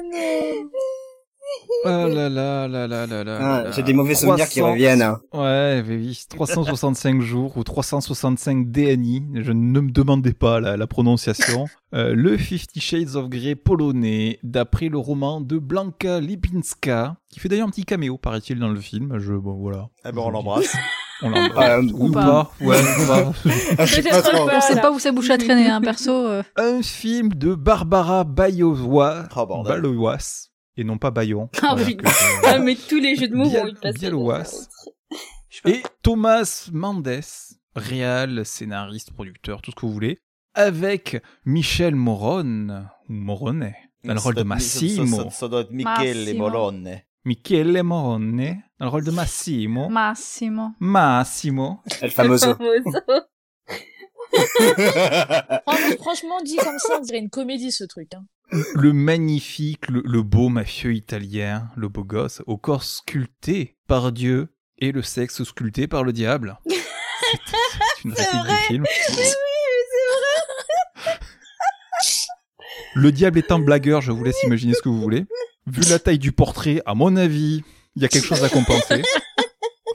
Oh, oh, oh. Et Anna Maria euh, Siekluka dans le rôle de Laura, la, notre belle héroïne, euh, qui est lors de, de son voyage en Sicile pour sauver son, son couple qui bat de l'aile. En effet, elle, est mariée à un homme qui... qui Un pauvre con, non? Un ouais, oui. En même temps, il Bah, est chauve. hein. que il, il est chauve, il est barbu, il, il passe son Eh. temps à mater des films euh, Eh. plutôt qu'à être avec elle. Eh euh. Non, c'est pas Thierry, c'est pas Thierry, non. C'est le, c'est le Thierry polonais. C'est le Thierry polonais. Bordel, c'est génial. Voilà, voilà, voilà que je suis réduit maintenant. J'ai refusé l'américain, je me retrouve avec ça, quoi. Et voilà, fallait garder Vin Diesel, Thierry. C'est clair. Ouais, j'aurais j'aurais préféré être Bloodshot, c'est moins toxique. Euh, ben ouais, oui, alors ben moi j'allais dire c'est le penchant féminin, féminin de Bloodshot parce que bon, la, la cible c'est clairement la ménagère euh, en manque de sensations fortes. pour le Ah coup. oui, ah bah, pourtant c'est pourtant c'est bizarrement pas la ménagère en manque de sensation qu'on le vend vu euh, vu comment ça a été mis dans les algorithmes Et Netflix. alors, et c'est ça. Et du coup, bah, elle, elle part en Sicile pour sauver son couple. Bon, visiblement, elle n'a rien à faire. Euh, mais Laura, donc, qui, qui, qui a besoin de d'aventure, de sensations fortes, de quelqu'un qui s'occupe d'elle, de de, euh, Bah, de son god, enfin. de son god, hein, déjà, de, de compenser son god, hein, parce qu'elle a des besoins sexuels. Elle va être kidnappée par par Massimo, Massimo. par Massimo, qui l'a- Désolé, je suis Rital, tu m'as invité. elle va être kidnappée par Massimo. Sophie, t'as juste été invitée pour le reprendre à chaque fois. un richissime criminel mafieux italien qui la stalk depuis quelques années parce qu'il l'a repéré, qui va l'enlever et l'enfermer dans son grand manoir, son grand château, Oh là là. et la, la, la contraindre pour qu'elle elle tombe amoureuse de lui sous 365 jours, d'où le titre du film. Et donc, en fait, le film aurait dû s'appeler 60 jours, techniquement. Oui, techniquement, ça aurait dû s'appeler deux semaines. Hein. Mais, mais moi, je me, moi, je me demande si ça avait été une année bisextile, ça- comment ça se serait passé? Euh. Les, les vraies questions pour éviter le vrai sujet, quoi. La, vraie- la vraie question, c'est est-ce que Thomas Mendes, c'est le frère raté de Sam qui veut se venger à chaque fois que son frangin fait un bon film Alors c'est Mendes, c'est une, euh, une contrefaçon polonaise. C'est un clone polonais. Ri- rigolons, rigolons encore tant qu'on peut. Voilà, voilà. Alors ce film-là a quand même été number one euh, du top Netflix, mais Il comme ça toujours. du jour au lendemain, il Ah, est toujours dans le top hein. 10, hein, il est toujours euh, dans le top. Euh, c'est c'est assez gênant parce que bon alors là euh, déjà le vous vous dites qu'il y a un petit souci dans le résumé mais euh, mais il n'y a pas que ça qui, qui veut prendre le relais parce que là je Je, ne sens comprends qu'on a, tout je sens qu'il y a quelqu'un qui a vraiment envie d'en parler. Et Margot, vas-y. Oui. Comment vous la jetez en pâture, la pauvre? Allez, je, Margot peux, je peux- je peux vous Alors, résumer les alors. scènes et on- en parle derrière si vous voulez parce qu'il y a une Oui. scène de il y a une scène de fellasson dans un avion, le- Ah, Oh ah, l'héroïne mais- est attachée.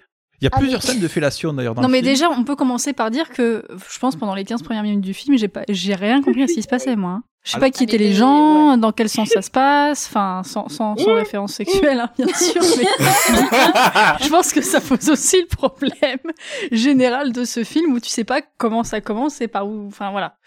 Par où ça rentre, par où ça sort, ni rien quoi. Ouais, donc on a un euh, problème de, de forme et ensuite un gros problème de fond, c'est ça. Donc. Ouais, en gros c'est ça. Ouais. Ouais. Ah bah le film il touche pas trop le fond. Oui. Mais au moins ça Alors ça, le s'il fond. tape le fond, c'est pas. Il n'y a que Massimo. Mais, mais, mais, mais c'est horrible, on est censé être sérieux là-dessus, on est censé crier sur ce Bah oui, film. justement, justement Oui. moi j'aurais bien aimé Alors pour rajouter Thierry, des éléments Thierry sérieux. l'insurgé, Thierry le, le colérique, notre le Spike Lee de l'émission. Ouais, alors, alors Thierry, Thierry- Thierry qui va dire deux trois mots dessus et qui après va laisser justement sa place à, à ses comparses féminines parce que c'est quand même elles qui sont plus concernées que moi par ce genre de truc même si euh, putain l'influence de ce truc sur les mecs fait un caméo dedans. Même si visiblement j'ai fait un caméo dedans deux fois d'ailleurs je me fais larguer à la fin du film c'est inadmissible même avant, même Et t'as avant. fini dans la piscine. c'est vrai c'est vrai alors que bon en plus ça fait longtemps que j'ai pas nagé hein.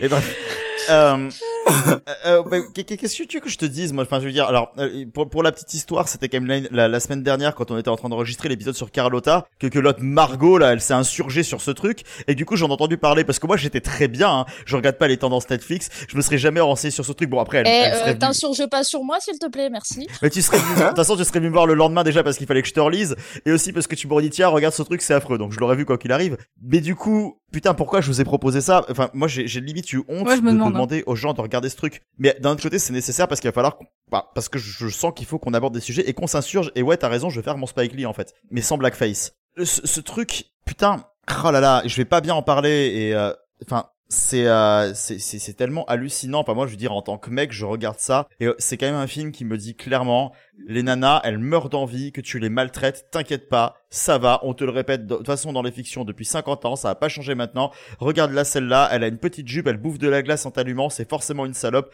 Tu peux y aller elle attend que ça. Et ça c'est la version mec parce que ce que bouffent ce que bouffent les nanas dans ce film c'est encore pire et du coup je laisse la parole à Margot. Oui, alors, bonsoir. non, mais sérieusement, quand j'ai vu passer ce truc, alors, des trucs, le truc, on veut surfer sur le 50 nuances degrés, blablabla, on a eu After et compagnie. Oh, ok, c'est gênant, mais ok, ça fait plaisir à la ménagère, ça fait plaisir aux jeunes, ok, un truc qui émoustille un petit peu, pourquoi pas à la limite. Mais le problème déjà, juste en fait dans le, dans le résumé, quand tu lis le, résumé, déjà le problème est là. Il kidnappe une fille, il lui donne 365 jours pour tomber amoureuse de lui.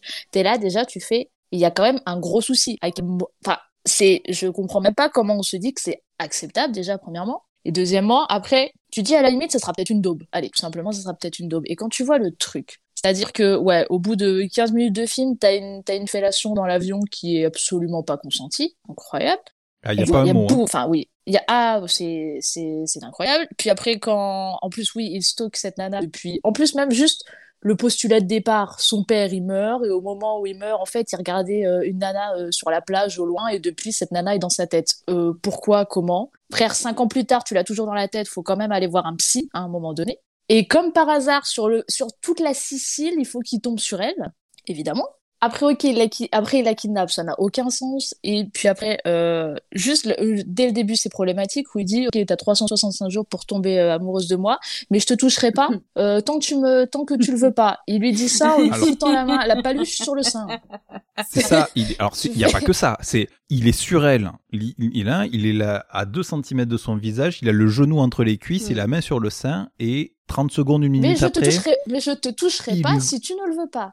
Là, il lui met une galoche, quoi. Ouais, ouais. Oui. Non mais de toute Et façon, aussi, on, parle ça, de, voilà. on, Ah ouais. parle du fait enfin, qu'après la scène de euh, la fellation dans l'avion où clairement le mec lui viole la gorge, après il y a quand même un plan où elle va dans la salle d'à côté et elle se met à pleurer avec un grand sourire en mode je lui ai fait tant de plaisir. C'est un film où, de l'air tu qui se ça. fait violer dans l'avion. ouais, Mais en fait, mais c'est ça tout le long. Et bien les moments où il prend la nana par la gorge ou quand t'as d'autres scènes de cul ou des scènes de, enfin c'est et en fait le problème c'est de un c'est déjà nul premièrement, c'est-à-dire que scénaristiquement ou cinématographiquement c'est de la merde premièrement. Et le second problème c'est que c'est un film qui se retrouve sur Netflix, qui se retrouve dans les tendances Netflix, qui se retrouve sur la page d'accueil de Netflix, qui se retrouve moi à la fin de, de ce film-là, j'avais comme proposition euh, Sex Education, euh, 13 Reasons Why, etc. Ce qui veut dire que les gens qui regardent 13 Reasons Why, etc., il y a une probabilité qu'on leur propose ce film. Ce qui est, vraiment, on a l'opposé euh, du truc. T'as des jeunes qui regardent ça. Nous, en tant qu'on regarde ça, on- est, on est assez adulte, on est assez intelligent. Et encore, je pense qu'il y a des gens, c'est pas tout le temps le cas, mais moi, par exemple, au moment où j'ai écrit ça, euh, j'avais checké, la, j'avais cherché la bande-annonce sur Internet. Et quand tu regardais les commentaires, tous les commentaires, et même sur Twitter, c'est des nanas qui disent je veux un Massimo dans la Mhm. vie, je veux être Ouais. kidnappée, je veux, je veux qu'il me- je veux qu'on me fasse mal comme lui et tout. Mais la gravité de ces propos, parce que ces gens ne se rendent pas compte, pensent que c'est, en fait, ce film est en train de normaliser violences, le sexisme. Et quand t'es adulte, quand t'es, nous, on voit ça, on sait que c'est pas bien, on sait que, que c'est, totalement disproportionné, que c'est dangereux. Mais tu- sur Netflix, t'as les plus jeunes. Et là, il y, avait quelqu'un qui me disait sur Twitter, ouais, mais c'est marqué quand même, scène de sexe, moins de 16 ans, etc. J'ai envie de lui dire, frère, quand t'avais 15 ans et que t'allais sur un site porno et qu'il y avait marqué, et tu majeures, tu mets quoi? Bah, tu mets oui. Enfin, je veux dire, c'est, c'est humain de vouloir, ok, tu dis, putain, il y a des scènes de sexe, je vais aller voir ça, etc. quand t'es jeune.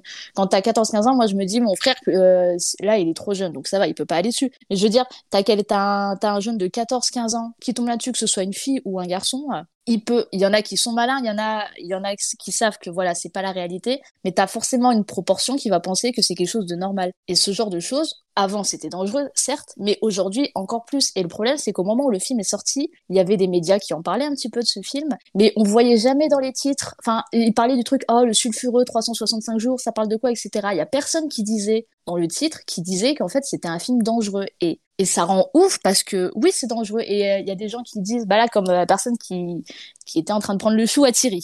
Oui. qui disait ouais c'est qu'un film blablabla blablabla oui alors si toi tu le vois tel quel très bien. Nous aussi on le voit tel quel. On sait que c'est un film. On sait que c'est pas vrai. Mais il faut penser à ceux qui ne le voient pas comme ça aux plus jeunes ou à des gens parfois plus vulnérables. Moi ça me rend ouf quand je vois des commentaires de nana. Même quand tu vas sur le sur le compte Instagram du gars c'est mais vraiment c'est hardcore ce que les nanas peuvent mettre je veux dire je Oui. sais pas si elles se rendent compte qu'elles demandent à quelqu'un de se faire étrangler de se faire violer de se faire de, de se faire prendre par la gorge etc mais c'est juste mais je je comprends pas en fait Mm. Et oui, et puis d'autant que tout film est politique. Alors là, on parlait de Spike Lee, qui est un cas euh, particulier, qui lui, il l'est ouvertement, mais là, ça, ça donne un message qui dit que même cette femme qui a l'air forte, engagée à caractère, en fait, elle veut être soumise euh, comme machin, elle veut que tu l'attrapes par le cou et que tu la soumettes à ce genre de truc. Et balance-la à l'eau, comme ça, elle tombera amoureuse de toi, parce que quand même, la, la bascule, c'est quand le mec la balance à l'eau et qu'il la récupère ensuite.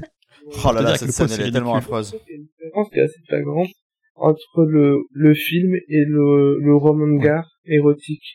J'ai l'impression que ouais, c'est qu'il y a une proportion qui, qui apparaît. Parce que je, là, pour le coup, je, prenez ce que je vais dire avec des grosses guillemets, mais euh, je pense qu'il y a droit, et tout le monde, enfin les gens sont humains, au fantasme un petit peu euh, qui, enfin dangereux, ou même qui- et des, des gens peuvent fantasmer des trucs qui ne sont pas forcément fantasmables, on va dire.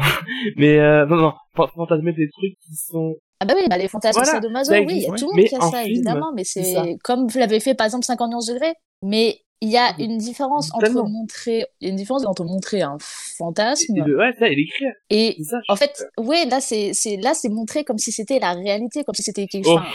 C'est ça le problème. Encore, tu vois, c'est ça la différence avec 50 nuances degrés. À la limite, même si c'est vraiment pas foufou non plus, c'est quand même beaucoup moins toxique que 365 jours parce que c'était déjà plus dans ce délire du coup sadomasochiste c'était dit dès le début le gars il a des fantasmes comme ça c'est comme ça elle accepte ou non ok bon après il y a d'autres problèmes dans ce film mais ils sont déjà moins importants que dans celui-là parce que là c'est quand même c'est à dire que tout est fait sous la contrainte en fait à la base et puis oui après t'as le truc où elle développe le syndrome de Stockholm où elle s'atta- où elle s'attache euh, où elle s'attache au gars et même elle dit à sa meilleure amie on a l'impression d'être une petite fille etc donc en fait elle de enfin elle devient complètement sous son contrôle quoi Bon, elle développe que dalle, hein. c'est quand même le, le- le gars, le gars, enfin justement au moment où elle est en train de lui hurler euh, de, de la libérer parce que c'est un gros connard et ça fait même pas trois heures qu'elle est là, le mec prend une douche, elle voit sa tub et elle se dit oh quand même ça va, J'aurais pu être séquestré par qui Bah, ça aurait pu être un gros cochon qui Tu regarde des jeux vidéo. Marwan tu disais du coup.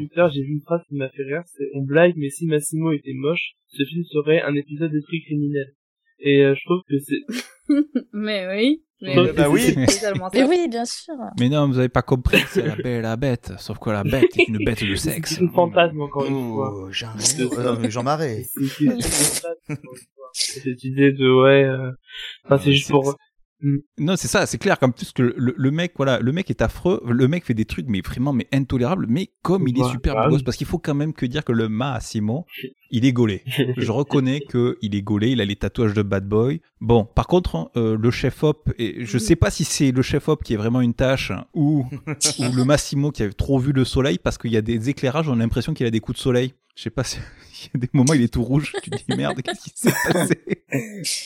Non, mais c'est pareil, le comportement du, du gars, il est excusé à chaque fois, euh, outre le fait que ce soit un gros macho sexiste, etc. À côté, il fait ses activités de mafieux comme euh, n'importe quel mafieux italien, évidemment. Normal.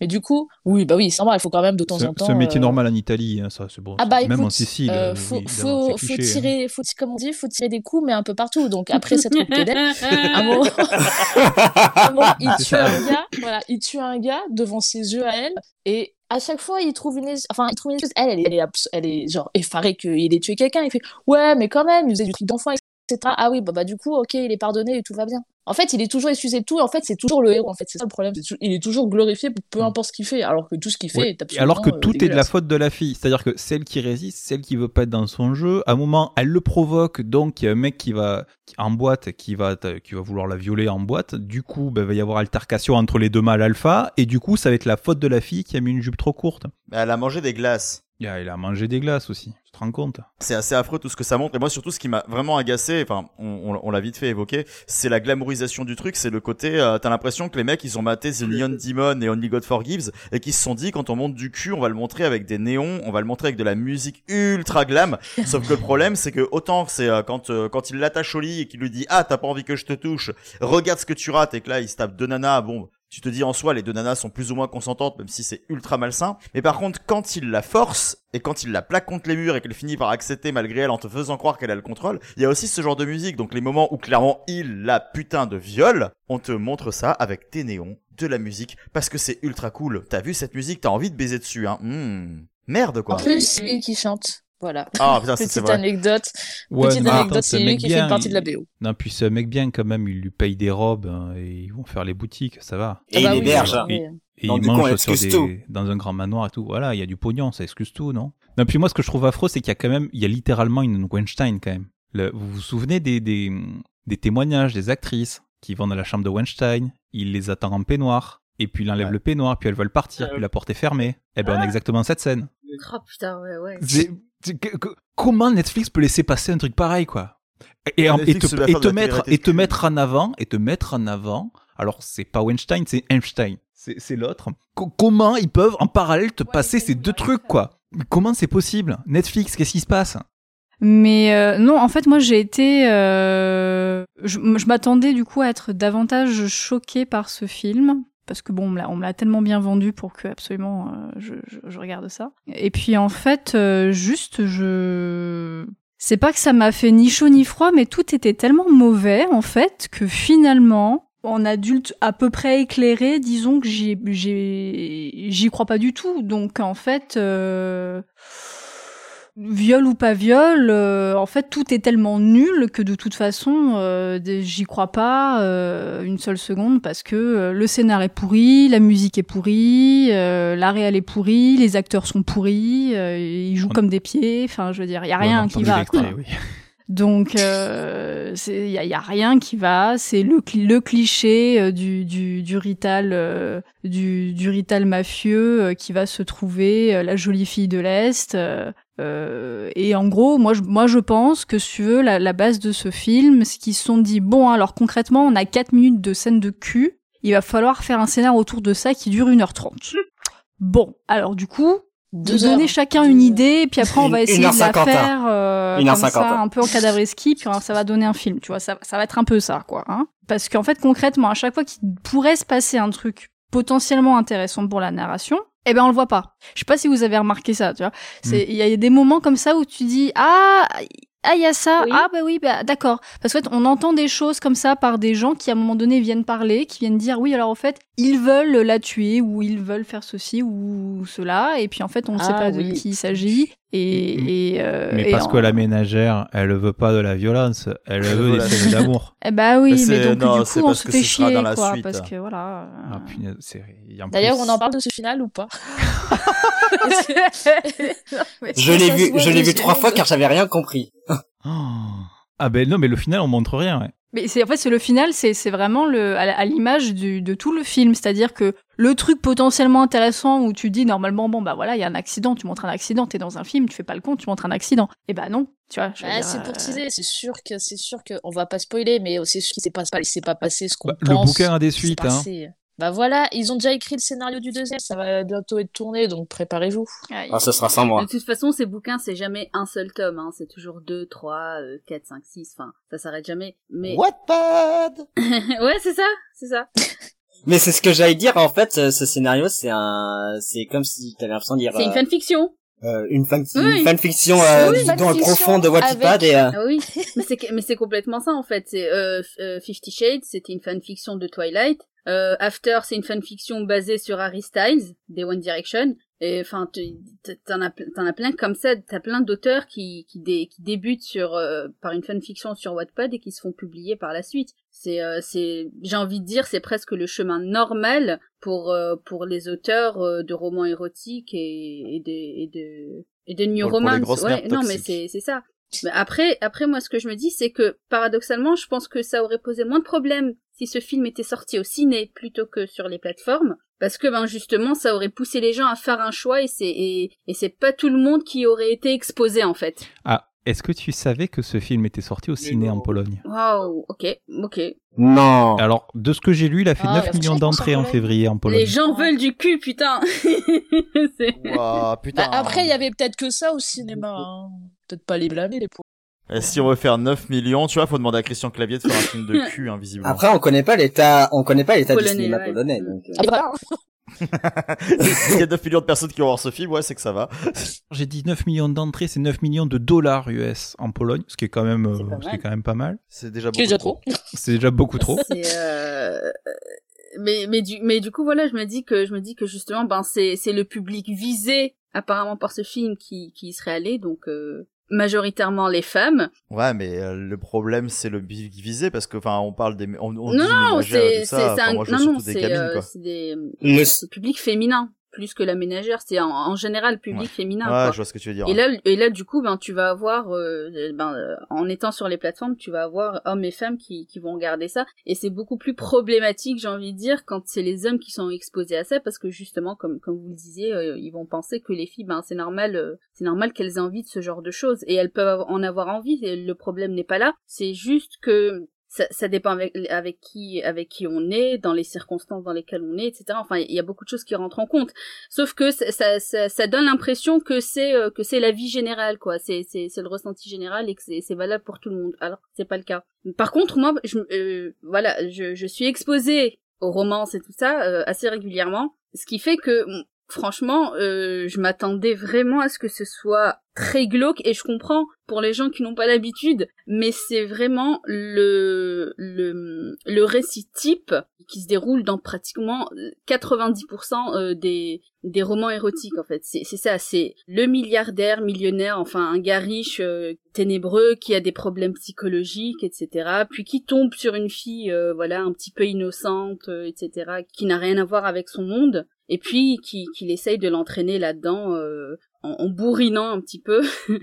et finalement, elle finit par céder Ah, à un moment donné parce qu'elle hein. découvre euh, qu'il a, euh, voilà, sous sa carapace, euh, c'est quelqu'un de sensible et qu'il a vécu beaucoup de choses et qu'elle le comprend. Ouais, bah, du coup, ça veut dire Euh, voilà, c'est c'est euh, c'est c'est vraiment l'archétype de de de de l'histoire de romance quoi. Enfin, Mais si c'est un archétype, ça veut surtout dire que certes, on n'y a peut-être pas vraiment été confronté, enfin moi personnellement parce que je me suis pas spécialement intéressé à ce type de littérature, certes, mais du coup, on peut quand même à ce moment-là, si c'est en plus de selon ce que tu dis, un schéma Mm. qui est vraiment archétypal et vraiment euh, récurrent, on peut quand même concevoir qu'il y a un sérieux problème du coup dans ce dans ce pan de la littérature. C'est c'est c'est pas c'est pas sain, c'est pas sain comme comportement. Il n'empêche que va savoir pourquoi ça marche.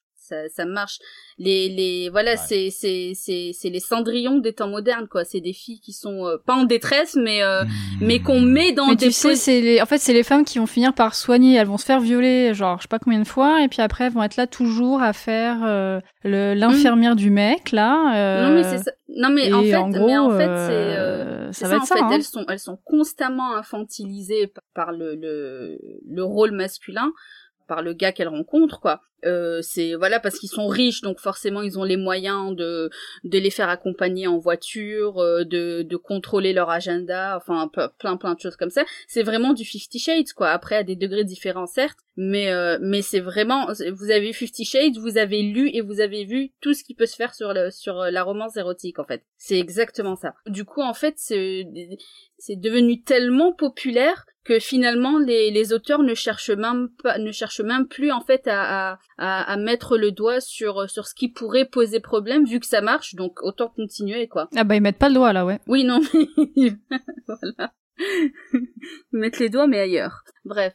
Donc euh, voilà en fait c'est ça c'est que c'est que c'est une formule qui fonctionne et ils vont pas les, les auteurs ne, ne vont pas se casser le cul euh, ne vont pas se casser le cul à faire ça d'autant plus que les auteurs je dis auteurs parce que à 90 99% ce sont des femmes également. Même pour la romance homosexuelle par exemple ça va rester des femmes. Vous voyez donc c'est euh, il y a quand même un terreau qui qui n'est qui est pas à négliger quoi voilà les auteurs ce sont et, et là aussi c'est c'est cliché en fait c'est c'est que les auteurs aussi ce sont des ce sont des femmes mariées avec des enfants qui vivent euh, dans leur petite Californie, euh, pas loin d'un vignoble, euh, voilà, qui ont leur journée pour écrire et qui sont en manque en fait d'action quoi. Et du coup, c'est ce qui se déverse de leur esprit et voilà, c'est retranscrit, euh, voilà, c'est mis à la disposition du public quoi. Et on se retrouve avec des adaptations cinématographiques qui au- aussi charcutent Hein, faut le dire aussi euh, les, les bouquins parce qu'ils vont pas se gêner ils vont ils le font pour Artemis Fowl ils le font pour les autres ils vont pas se gêner pour le faire euh, avec ce genre de bouquin aussi hein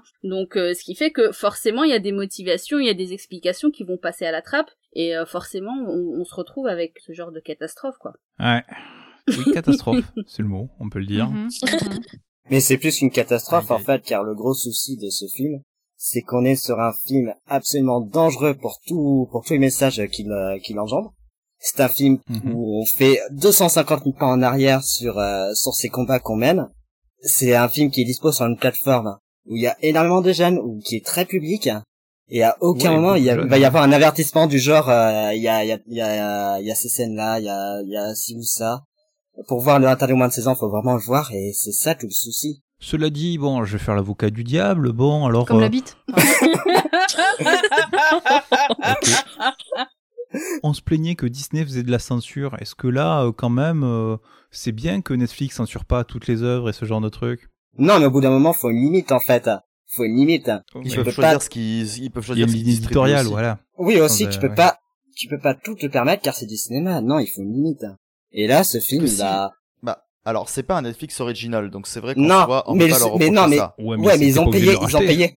Bien Non, sûr, non, non, bien sûr, bien sûr. Non, mais ce que je veux dire, c'est que si, par exemple, sur un Netflix Originals, par exemple, je sais pas, ils décident de bosser avec un mec comme Lars von Trier, euh, qui leur propose un projet qui est sulfureux, ils savent où ils vont avec ce mec, et oui, en effet, il faut pas qu'ils le censurent. Là, clairement. Mais là, c'est un film, ils l'ont vu avant de l'acheter, avant de se dire, on va le distribuer chez nous. Ils savaient très bien ce que ça pouvait engendrer. Donc oui, ils sont tout aussi, euh, bah, pas coupables, mais en tout cas responsables de, euh, de ce qu'ils offrent à leur public, quoi. Et autant, bon, après, c'est parce que Netflix a aussi cette capacité à vouloir proposer absolument tout pour attirer toujours du public. Mais au bout d'un moment, ils savent très bien, enfin, ils ont pas besoin de ce film-là pour attirer des gens. Et ils le savent pertinemment. Donc euh, non, ils ont une responsabilité aussi. Et oui, clairement. Alors je sais pas, est-ce que ce film doit être interdit maintenant qu'il est fait? Non, évidemment que non. Mais euh, mais la prévention c'est pas non plus un mal. Et c'est vrai que ce serait super cool que tous les gens qui le voient se rendent compte de ce que ça montre et se disent putain plus jamais ça. Ce qui est dommage, c'est euh, les suites qui vont être faites. Les suites qui vont être faites, on les voit. Ça va être exactement le même type de suite que 50 nuances degrés. C'est ce que tu disais Sophie quand euh, après elle va devenir l'infirmière de ce gars.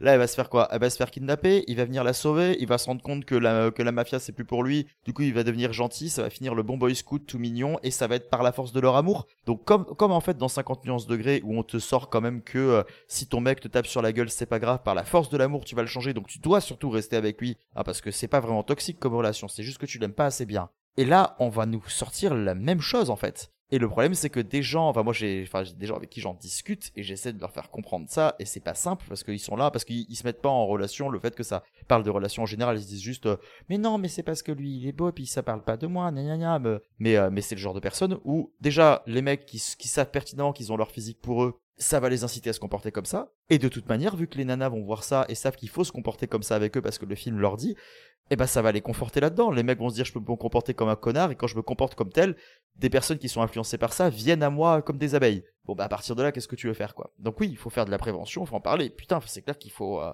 il faut trouver un moyen pour que les gens arrêtent de véhiculer ce genre de message parce que les tu dois avoir des enfin autant les nanas qui ont écrit ça et où les, la personne qui a réalisé doit malheureusement croire en ce projet. Par contre, les mecs qui ont foutu de la thune là-dedans, ils s'en battent les ronds hein, de ce que ça raconte. Et donc eux clairement, c'est leur responsabilité première de se dire juste je ne finance pas un tel projet. Ah Non, eux, ils ont dit, euh, j'ai financé le truc qui fait top Netflix. Évidemment, évidemment. Mais euh, putain, un minimum d'éthique dans la production, bon, c'est compliqué, mais- tu me diras. hein. Après, je pense qu'il faut, enfin, pas relativiser, mais on va dire, c'est exactement le même problème avec, euh, avec le porno, quand on dit que le porno c'est dangereux, que ça doit être interdit aux plus jeunes, etc. Le fantasme, le fantasme du viol, ou etc., c'était déjà dans les pornos avant. Donc, il y a aussi, je pense, un problème. euh, Il n'y a pas que le cinéma, etc., qui doit aussi faire de la prévention, éduquer. Je pense que c'est aussi un travail à faire en, en amont. Je pense, quand, on, quand on dit que le porno c'est dangereux pour les plus jeunes, etc., c'est parce que les jeunes ne savent pas ce que c'est, ne savent pas que ce n'est pas réel, parce qu'on leur en parle pas aussi. Je pense qu'il y a aussi un problème, il doit y avoir Bien un problème d'éducation quelque part, voilà, c'est ça. Les films peuvent pas tout faire, malheureusement, je, Ah même, bah, si on en- même si on se plaint maintenant, gens. oui, on se plaint maintenant, mais il y en aura encore plein d'autres, des films comme ça, il y en aura d'autres des comme ça. Nous, on sait parce que on sait qu'on, enfin, on est éduqué, on sait que ça ne fonctionne pas comme ça, mais les plus jeunes avec qui, qui ne connaissent pas ça, qui ne connaissent, enfin, qui ne connaissent pas le porno, qui ne connaissent pas la vie sexuelle, tout simplement, qui n'en parlent pas, qui ne savent pas forcément à qui en parler, forcément vont se tourner vers des choses comme ça, qui sont pas du tout le reflet de la réalité. Et qui du coup vont prendre ça comme exemple. Donc après, ils peuvent, le- les, que ce soit le porno ou les films comme ça, ou Netflix ou le cinéma en général, ne peuvent pas faire non plus, ne peuvent pas faire l'éducation des gens, quoi. C'est aussi ça le problème. Donc, malheureusement, je veux dire, on se plaint maintenant, mais dans 2, 3, 5, 10 ans, il y en aura, il y en aura encore des films comme ça, et franchement, je pense que ça ira pas, euh, ça ira pas en s'améliorant de toute manière. Hmm. Bah, c'est clair que de toute façon, c'est clair que c'est par l'éducation qu'il faut atteindre le rejet de ce genre de film par la masse populaire, puisque c'est elle qui décide de toute façon de ce qu'elle consomme. C'est ça. Marwan, pourquoi tu te tais, tu dis rien, tu es triste? En fait, j'ai adoré ce film. non. Non. T'imagines dans toute ma situation. Marwan, tu viens pas à Deauville. tu es exclu. Non, mais non. Heureusement, je sais pas, vous, vous dites tout euh, mieux que moi, donc euh, je vous écoute avec passion. Mais euh, je pense que c'est bon, je peux revenir à Deauville. Et donc, euh, c'est bon. que- Donc non, mais ouais, mais je suis d'accord avec vous surtout. Et, et cette idée que, pour le coup, c'est un sujet qui est pas mal revenu, mais est-ce qu'on doit montrer des films, même s'ils sont mauvais dans, dans la morale, en prenant les gens comme des gens intelligents ou des gens conscients de, de la fiction ou pas Après, pour le coup, le film n'a rien pour lui, ça veut dire qu'il il est mal écrit, il est mal réalisé, les acteurs jouent comme des pieds, mais il y a cette idée de savoir si ces films peuvent être montrés ou pas, et s'il y a une question de censure ou pas. Et encore une fois, je pense que ça part du médium, ça part de là où ça sort. Bah, après, ça dépend parce que je pense que autant, autant je pense que sur des, des bah non, peut-être pas des films, hein, mais au moins Mm. sur des docus Netflix, de temps en temps un petit disclaimer, euh, scène violente, disent, hein, euh, régulièrement. nanana, scène de viol, nana. Parce que là, je Un pense peut-être qu'il y a des, peut-être qu'il y a des minettes de 15 ans qui Mm. sont tombées sur ce film, qui ont sans doute vécu des choses pas très cool dans leur vie, euh, qui se prennent Et après, pour le coup, c'est ça. Et ça on leur a pas dit, quoi. Netflix et que c'est le pire endroit euh, pour sortir un film comme ça ou euh, qui est assez immoral et qui en même temps raconte des choses qui qui euh, est très mal et tout le bordel euh, qui suit et, euh, et qui peuvent on va dire euh, euh, jouer avec des gens qui sont crédules qui qui ont l'esprit assez modelable et ça le gros problème. C'est cette idée que au cinéma ça aurait fait son trajet mais ça aurait fait beaucoup moins de bruit comme euh, ailleurs quoi. Et là c'est Netflix. Moi c'est vraiment le problème c'est Netflix c'est euh, il y a cette idée que ils sont un peu flous dans leur ligne directrice et que on sait très bien qui regarde et ce sont des jeunes. Et là le problème c'est qu'il y a des films comme ça et que ces jeunes là vont y faire face et que là c'est populaire on en parle tout le temps ils sont numéro un donc t'auras même des plus jeunes qui vont regarder. Et c'est dérangeant pour ça dérangeant pour une éducation qui n'est pas forcément présente en- au sein de la famille en général. Et c'est ça. Donc c'est cette question de savoir si on peut le montrer ou pas. Moi je pense que oui on peut le montrer même si c'est mauvais les films peuvent sortir. Mais pas, mais il y a des endroits qui ne peuvent pas être propices pour ça en fait. Et euh, pour vous dire, pour tout vous dire, j'ai vu des pornos mieux réalisés que ça, et pourtant je les trouve pas sur Netflix. Vous voyez ce que je veux dire? C'est un peu cette idée-là, c'est que ça, enfin, encore une fois, c'est le lieu, c'est mauvais, ça raconte des choses qui sont atroces, et ouais. Alors, on voit ce que tu veux dire, mais Ah, on ne merde. l'entend pas forcément. J'ai plus ou moins compris. Ah, Marwan, tu nous entends? Allô, Marwan? Marwan, il s'est, il s'est Euh. fait tuer par Massimo. C'est ça. Massimo, il est venu régler son Il est en problème. train, il est en train d'être enfermé. C'est ça. Non, mais moi, mon seul espoir, parce qu'on dit que c'est le plus vu, mais on dit pas si les gens l'ont vu en entier. Moi, mon espoir, c'est que les gens se sont barrés avant le premier quart d'heure. Euh, parce que quand on a une scène mal filmée, mal cadrée, parce que les Oh. cadrages sont affreux, euh, le, le Oh là caméraman, là il a besoin de vitamines parce que régulièrement, on a le cadre qui baisse. Il a du mal à tenir non seulement sa bouche, mais peut-être La lourd la lumière- caméra pour lui. Hein. la lumière, c'est n'importe quoi. Le montage, j'en parle même pas. Il y a une scène de montage alterné au départ où on comprend absolument rien parce qu'ils savent pas ce qu'ils montent. Tout est terrible. Ouais, mais, mon seul espoir, c'est que ça décourage les gens, quoi. Au Oui. début, je me suis dit justement, genre avec ces deux scènes en alterné, je me suis dit, vas-y, il y a un côté, genre, t'as des couleurs bleues, l'autre, t'as des couleurs plus chaudes. Vas-y, est-ce que ça, a- ça a une signification, etc. Non, mais fallait pas chercher loin. Ouais, mais tu Mais vois, j'ai laissé sa chance au produit aussi. C'est comme quand After, on croyait qu'il y avait un code avec les t-shirts, en fait, non. oui. Quoi. Ne me donnez pas envie de D'ailleurs, voir ce le, film. le lien After en description, tout ça. Le lien vers l'épisode. oui, vers l'épisode. pas vers le film. hein. Non, non, non. Mais quoi que After, bah au d'ailleurs, il y a la c'était suite qui creux, doit mais tout le sortir temps, aussi, quoi. hein. Oui, bah oui. Ah oui, il y a 5 Ça tomes, donc euh, attendez-vous à 5 films au moins. Oh là Sauf- là. faut vraiment qu'il y ait rien cette semaine. hein. Deux bonnes nouvelles ce soir. Finalement, euh, du Cobu euh, 3, c'est, c'est pas si mal. Et si ce Bon. film avait été avec Alice et Moon? Oh là là.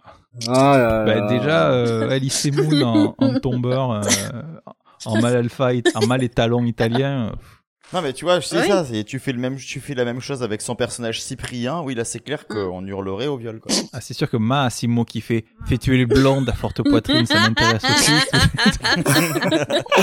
avec Franck Dubos qui bave à côté quoi, comme dans les petites annonces. Oh là là. va falloir se nettoyer les yeux, va falloir se rincer abondamment les yeux. Je vous propose de passer directement en reco. Oui. Si on va pas voir ces trois films, et surtout celui-là, si on va pas le voir, si on va voir autre chose que 365 jours, euh, ou Artemis Fowl, ou euh, Da Five Blood, Frère de Sang, qu'est-ce qu'on va voir? C'est l'heure des recos.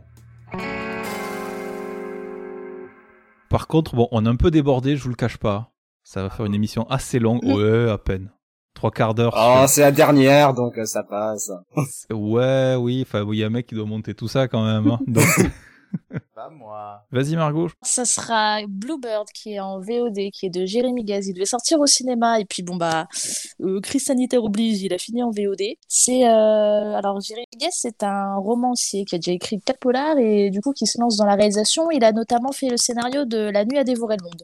Donc niveau qualité, euh, on est plutôt pas mal. Et en gros, Bluebird, c'est euh, un film de vengeance où on a un ancien tolard du coup qui sort et qui va avoir euh, une tenancière qui a l'habitude en fait de prendre des anciens tolards pour qu'ils puissent après se réinsérer, euh, réinsérer dans, dans dans la société. Donc il trouve une petite chambre là, il devient plongeur dans un petit resto chinois et puis voilà, il vit sa vie euh, pépouse. La tenancière, son mari et lui par contre en prison pour avoir commis un crime. Euh, elle a une fille qui voilà, qui est adolescente, qui est un peu rebelle, qui aimerait voir son père, mais sa mère est pas trop trop chaud parce qu'en fait, lui, il est tombé amoureux d'une nana en prison et il va partir avec elle. Enfin bref. Et du coup, elle cherche euh, un peu d'amour paternel. Elle essaye de se lier d'amitié du coup avec euh, cet ancien tolard qui s'appelle Danny. Et après, ça part en histoire de vengeance parce que elle se fait, bah, on est un peu dans le thème, elle se fait violer. Et du coup, il décide de se venger alors qu'il voulait se, alors recaser tranquillement. Mais voilà, il s'est attaché à cette fille et il décide de, il décide de se venger. Du coup, je raconterai, je raconterai pas plus, mais en fait, le film est vraiment très très bien. En film de vengeance, pas du tout bourré d'action en fait, c'est très très intériorisé. Euh, celui qui joue Danny s'appelle euh, Roland Moller qui est un acteur absolument formidable, qui a genre cette carrure très très, euh, enfin vraiment un personnage très épais, genre on dirait vraiment un, il a une grosse barbe, il a l'air très très fermé, etc. Mais genre, mais dans le film c'est quasiment un bisounours en fait. Il est, enfin on sent qu'il veut donner de l'amour, etc. Et en fait le film euh, c'est beaucoup sur la relation entre Danny et cette jeune ado. Et au final c'est un peu des, des personnages qui sont un peu tous perdus et qui vont essayer de se compléter les uns les autres pour essayer de s'en sortir. Et franchement, voilà, film euh, assez, assez surprenant, assez bien et assez court. Il dure une heure et demie. Et en fait, c'est dans sa, c'est dans son travail en fait du coup de film de vengeance qui est pas, qui est pas un truc de bourrin en fait. C'est hyper intériorisé et c'est bizarrement très très calme comme film. Et voilà, superbe mise en scène, le casting il est oufissime. Et puis euh, bah voilà, recommandation euh, VOD. Ou t'as un autre reco peut-être ou pas? Non, ok. Euh, non, bah non, j'ai pas Non? trop. Bon. Ah bah sinon, je pourrais vous conseiller juste vite fait la plateforme euh, OI Film. Il y a quelques films gratuits chez eux. C'est tous des films euh, qui viennent des pays de l'océan Indien. Je travaille avec eux, c'est pour ça, petit placement euh, vite fait. Et voilà, ils ont certains de leurs films gratuits qui sont très très bien. Je vous conseille vite fait La Vengeance du poulet. C'est très bizarre le titre dit comme ça, mais c'est très très drôle. Voilà, c'est tout. Ça. Ok. Qui veut reprendre le relais pour les recos? Il y a une thématique ou pas? Qu'est-ce qu'on voit à la place de 365 jours? Mais sinon, tu recommandes ce que tu veux. Parce que moi, le seul filon que j'ai, c'est Netflix. Donc, euh, Vas-y, vas-y. Donc du coup, moi, je suis en train de me faire une cure de docu en ce moment euh, sur Netflix et actuellement, je regarde euh, The Innocence File. C'est, je crois que c'est preuve d'innocence en français. Donc du coup, c'est sur tout le fonctionnement un peu foireux de la justice aux États-Unis qui a fait incarcérer un, nombre non négligeable de personnes, à majorité noire, euh, alors qu'elles n'étaient euh, pas du tout impliquées dans les meurtres pour lesquels elles ont été euh, mises en prison. Donc généralement, c'était ou pour perpète, ou dans les couloirs de la mort, ou euh, ou euh, pour passer, disons, une bonne partie de leur de leur vie en prison. Et donc ça démonte en fait en une dizaine d'épisodes avec des plusieurs profils de, de personnes qui ont été mis en, prison. Comment euh, tous les dossiers ont été construits de manière absolument euh, horrible pour les mettre le plus vite possible en, prison parce que à ce moment-là, la, police aux États-Unis avait énormément de pression pour euh, mettre énormément de, gens en tôle parce que le taux de criminalité était énorme. Et donc en fait, il y a une ONG qui qui se penche sur sur ces cas de fausse euh, de de- de- d'incarcération injustifiée et qui euh, essaye de tirer le plus de, de gens de prison euh, possible. Voilà. Merci Sophie. Maël, est-ce que tu as une roco ou deux rocos Allez. Et si on parlait un peu de cinéma dans ce podcast hein Ah, ça serait bien, ouais. Alors moi j'ai rattrapé un film en VOD qui est sorti en janvier au cinéma, ça s'appelle euh, Séjour dans les monts euh, Fouchan, Fouchoum, euh, Fouchan, un film chinois de Ah, euh, ça avait l'air, ça avait l'air si bien. un film chinois de Gu Jiangang. Euh, je vais pas dire le, le titre du film euh, en chinois. Et c'est un film qui est magnifique. Euh, On est vraiment dans cette vague des auteurs chinois qui racontent la vie chinoise, cette société chinoise qui va si vite et, euh, et ces gens qui constituent euh, cette société entre euh, entre une génération où on est dans la tradition et, et la jeunesse qui ont d'autres envies. Et c'est 2h24 magnifique où tu vois pas le temps passer. Et ce film vaut n'importe quel autre film dont les trois qu'on a parlé. Et c'est une expérience magnifique. Et puis un second film, plutôt sympathique, c'est Girls Only de Lynch Shelton avec euh, Chloe Grace Moretz et euh, Keira euh, Knightley. Et c'est un film qui me parle beaucoup euh, sur cette incertitude sur l'avenir. C'est c'est très mignon, c'est très sympathique. Et, euh, et on passe un bon moment. Merci. Ouais. Pas mal de bruit de fond. J'espère qu'on pourra récupérer ça au montage. Marwan, est-ce que tu as un, Euh, une reco j'ai pensé à un film que j'ai acheté récemment qui est, qui est mon film préféré de l'année dernière. Et euh, ça part du même euh, type, c'est euh, celui de l'homme viril, mais qui mais, mais c'est beaucoup plus intelligent que Massimo et sa clique. C'est euh, C'est un, c'est un spin-off, ouais, c'est un, c'est un spin-off on suit sa sœur, on suit sa sœur Massima. Et non, tout ça, euh, c'est très drôle en vrai. Alors c'est elle qui vient l'amener, qui pourrait être intéressant. Mais euh, plus sérieusement, bah alors. bah alors, en fait c'est Martin Eden de Pietro Marcello. Ça a été mon film coup de cœur euh, et, euh, et j'ai acheté récemment un DVD, ce qui n'est pas en Blu-ray malheureusement. Et il est mani- enfin, c'est magnifique, c'est l'histoire de ouais, d'un- c'est euh, d'un jeune Italien qui euh, qui va décider de, de gravir les échelons en commençant par la littérature et grâce à des rencontres féminines.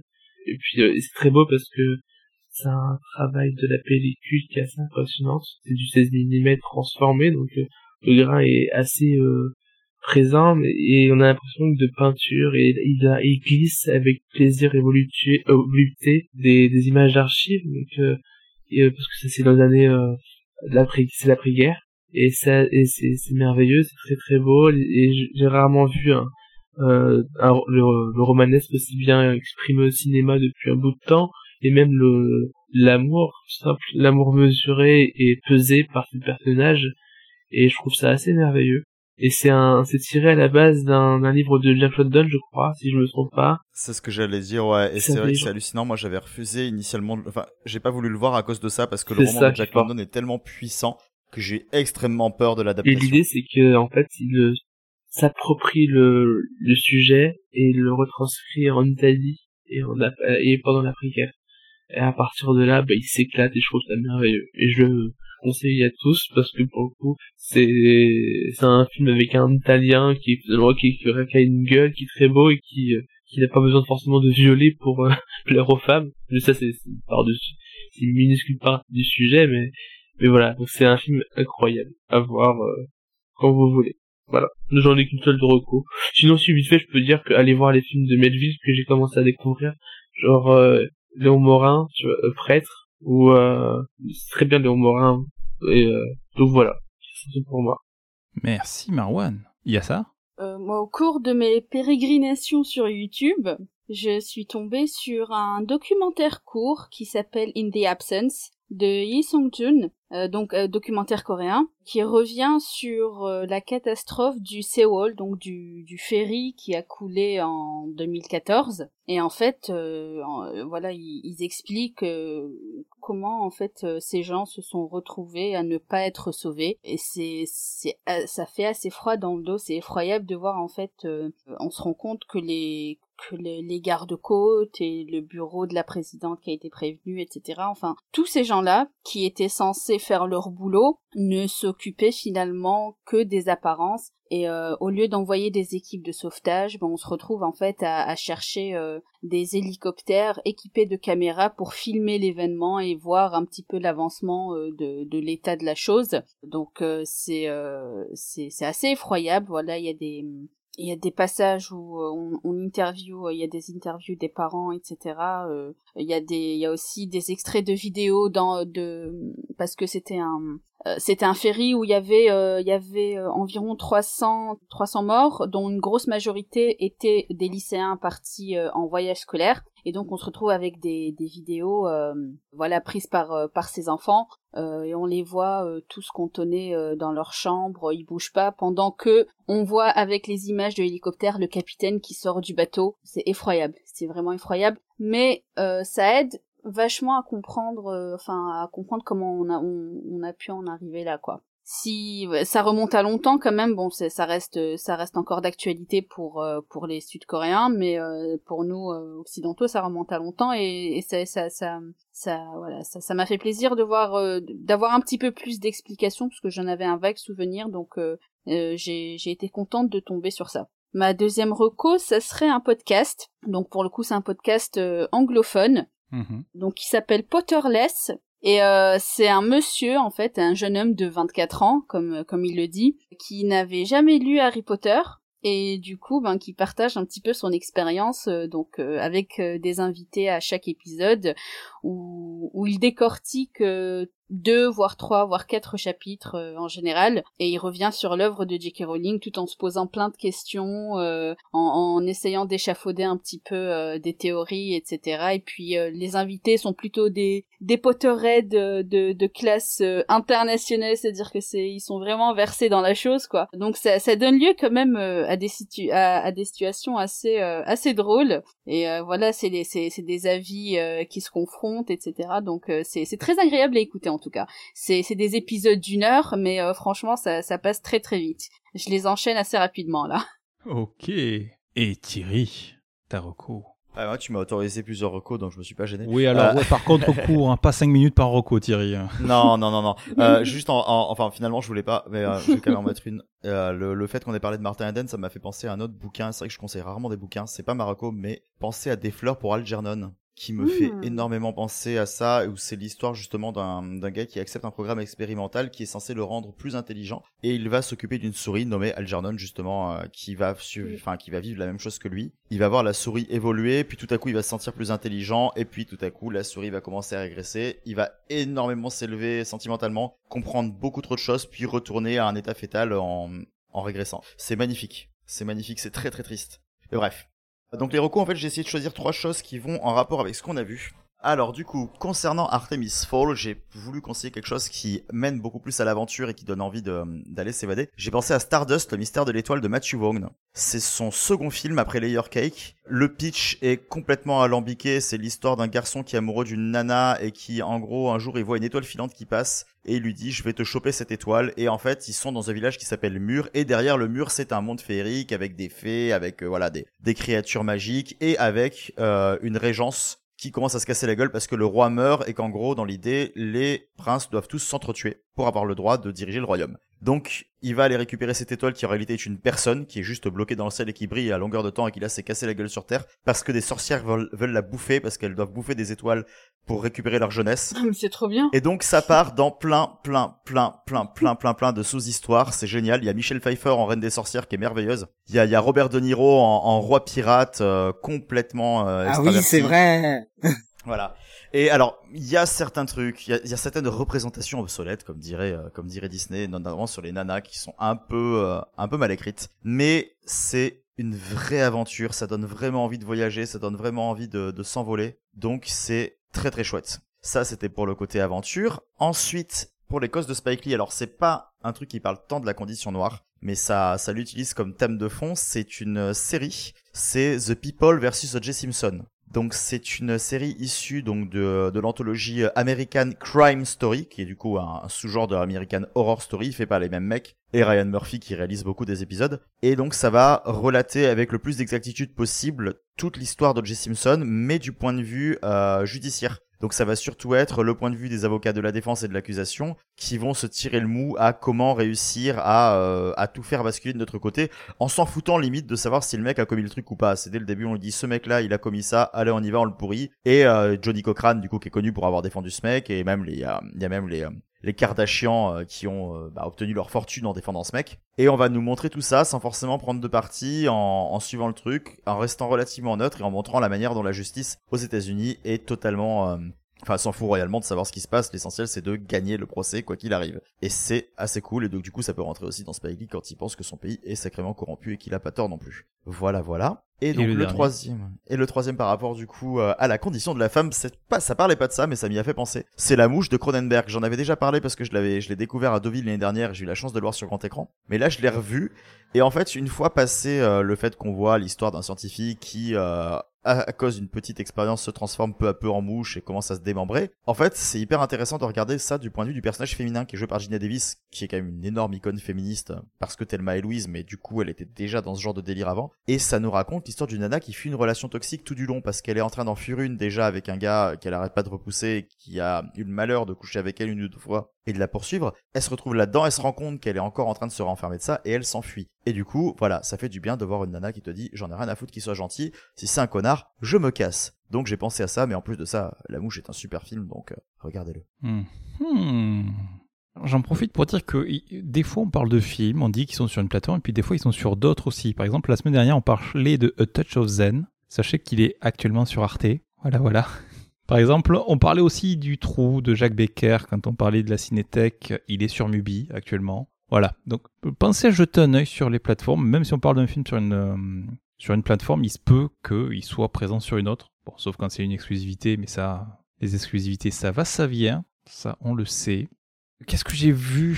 C'est c'est- c'est compliqué, c'est compliqué parce que euh, il y, a- il y a plein de trucs. Il y avait, euh, euh, j'ai j'ai été à Béziers, je voulais regarder le Champs-Élysées Film Festival, mais j'avais une connexion en carton, donc j'ai pas pu. Voilà, j'ai pleuré. Je te J'ai comprends. pleuré. Donc euh, je ne vous parlerai pas de Jumbo. J'attendrai qu'il sorte en juillet. Voilà, voilà. Vis- visiblement, on n'a rien raté avec Jumbo. Si Ellie était là, il te le dirait. Ouais, bon bref, on en parlera en juillet. Du coup, il y a aussi, par contre, je suis rentré et donc j'ai pu profiter un peu du festival d'Annecy. Voilà, donc on fera un petit, euh, un petit point un peu plus tard. Ce qui est dommage, c'est que bon, par contre, le- les, les films en compétition sont pas visibles, il y a que des extraits. Euh, Donc j'ai pu voir que quelques extraits. Donc il y a des trucs intéressants. Donc on en parlera quand ils seront en version longue. Mais en attendant les versions longues, il y a notamment la suite des, aventures, enfin une nouvelle adaptation à l'écran d'un héros d'animé japonais, Lupin the Third, Lupin le troisième, Edgar de la Cambriole en français. Donc euh, il y a euh, le, le- le- les nouvelles aventures de ce héros qui est en compétition à Annecy cette année. Alors c'est en image de synthèse, ça fait les, personnages ont l'air un peu de figurines, donc c'est assez éloigné des, des, des, des dessins originaux. Même si on, a un côté cartoon. Donc je sais pas s'il faut aller voir ce film. J'ai vu le- les dix premières minutes. Au début j'étais gêné, puis je suis rentré dedans et au moment où ça j'étais au taquet, ben ça a coupé. Voilà. Donc j'ai très envie de le voir à sa sortie. Voilà. Merci les gars. Bien joué. Mais je vais vous recommander du coup quelque chose de la série qui est déjà sorti avant. Et euh, donc déjà la série Edgar de la Cambriole en français, qui est sympa. Et sinon, il y a, il y a des longs métrages, notamment un qui est un des plus connus chez nous, parce qu'il est réalisé par un certain Miyazaki. Et oui, avant d'être chez euh, Ghibli, Ghibli, Je connais pas. comme vous voulez. C'est le château de Cagliostro. Ah oui. Voilà. C'est trop bien. Donc euh, voilà pour découvrir euh, Edgar de la Cambriole ou Lupin the Third, euh, Lupin le troisième, le, le petit-fils d'Arsène Lupin, hein, bien sûr. Voilà, j'ai- après c'est bon après c'est très caricatural, mais euh, c'est c'est de l'aventure, c'est dans la tonalité aventure, c'est familial, fait c'est enfant, mais euh, ça, ça colle bien. Donc euh, en film d'aventure, euh, à voir. Voilà, ça sera mon, mon conseil du jour. Après, je suis pas très, je suis pas très amour, voilà. Euh, et conseil sur Netflix, voilà, euh, si vous l'avez pas déjà téléchargé illégalement avant parce que vous êtes fan, euh, Rick et Morty, voilà, saison 4 qui vient de sortir sur Netflix. S'il faut mater autre chose sur Netflix, si on est obligé, voilà. Si on est enfermé dans un manoir, C'est ça. en attendant les 365 jours, c'est cool. c'est ça. Mais non, Rico et Morty, c'est toujours cool. Bien, ben voilà une émission qui va sur ces deux heures, si elles ne sont pas déjà dépassées. Non, elles sont passées 2h10 à l'enregistrement. Bon, même si on a dépassé Ouais. un peu avec l'avant. Ah là là là. Bon, ben merci. Merci d'être euh, resté jusqu'au bout. Merci d'a- d'avoir subi ces films avec nous. C'était pas évident. Non. Ouais, en même temps, les, les auditeurs sont venus pour qu'on tape, hein, donc ils, ils étaient là et ils étaient prévenus. Bah, au moins, Bande on les a sadiques. prévenus, hein. Ah ouais, c'était une émission SM, hein. Donc j'en profite pour remercier nos invités. Merci Margot. Je vous en prie. C'était fort sympathique d'être avec vous, ça faisait longtemps. C'était... ça- J'aime bien en fait quand je viens avec vous, c'est toujours pour gueuler sur les films, c'est assez incroyable. hein. C'est cool. Plaisir à vous. Là, on va être déconfiné. Peut-être que pour, tu peux venir avec nous pour parler d'un film qui t'intéresse.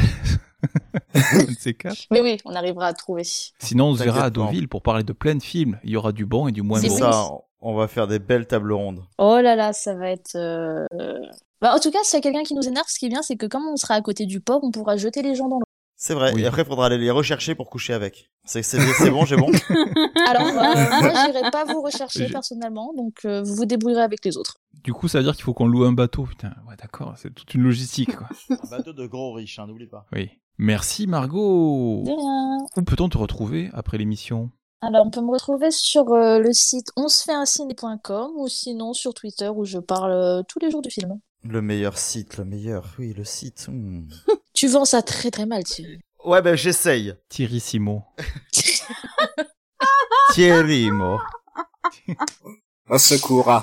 Ah. Je suis gênée. C'est cool. Là, là, j'ai- peut-être euh, une chance. Ah, attends, j'ai peut-être une chance de plus être l'ex dégueulasse, mais de me retrouver en Massimo. Bon, c'est pas terrible non plus, hein, mais euh, je, je veux dire peut-être que peut-être que le karma va enfin m'apporter des cheveux. Donc moi, je prends ce que je peux. Hein. Le pire des deux personnages fusionnés en un. Mm. Pour ça, je vais être une mani- un, un magnifique patchwork, une magnifique créature de Frankenstein qui tue le rat de me tuer toutes les trois secondes. Thierry Vin Massimo.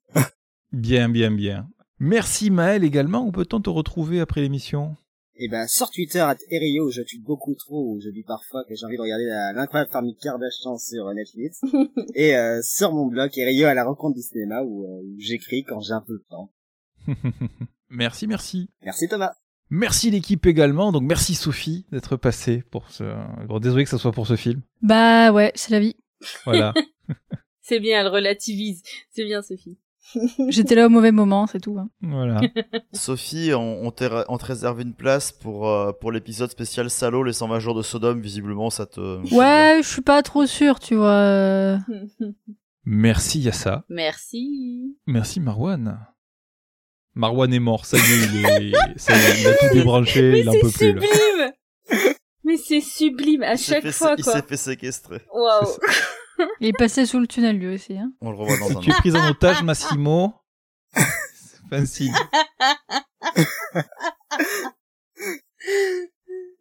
Bon, tant pis, Mar- Marwan est mort. euh, je... Tant pis. je- Va falloir trouver un remplacement. Le câble de son Ça- micro a, dé- a définitivement lâché. Voilà. Il faudrait faire un sample de lui qui dit salut, comme ça, au moins, on.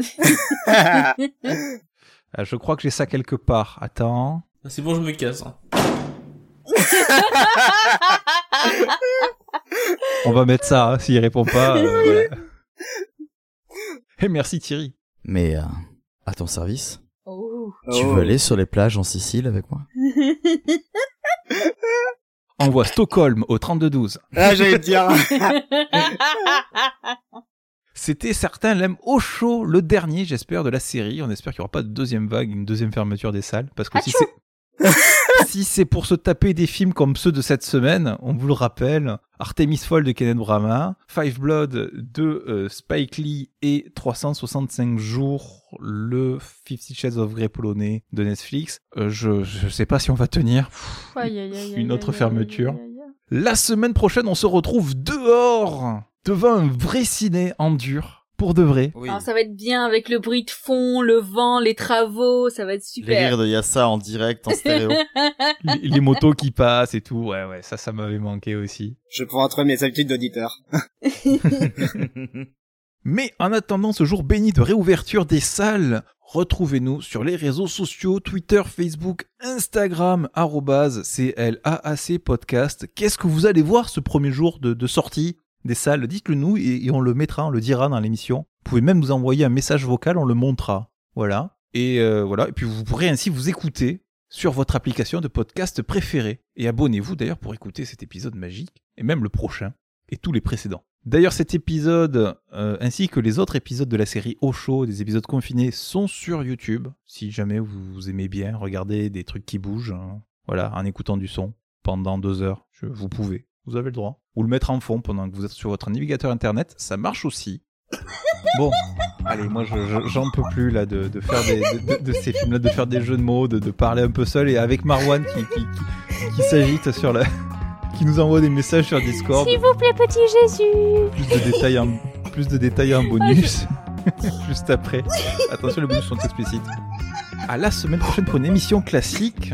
Bisous. Bisous. Bisous, bisous. Bisous.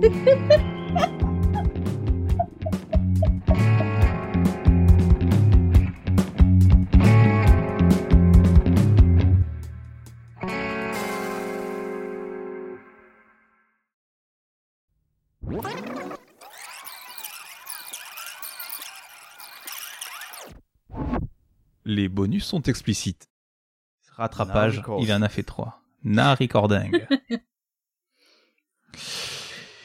ah. Allez. Allez, laisse argumenter les grands. Bon, très beau, je vois qu'il est là. Il est en place, c'est bon.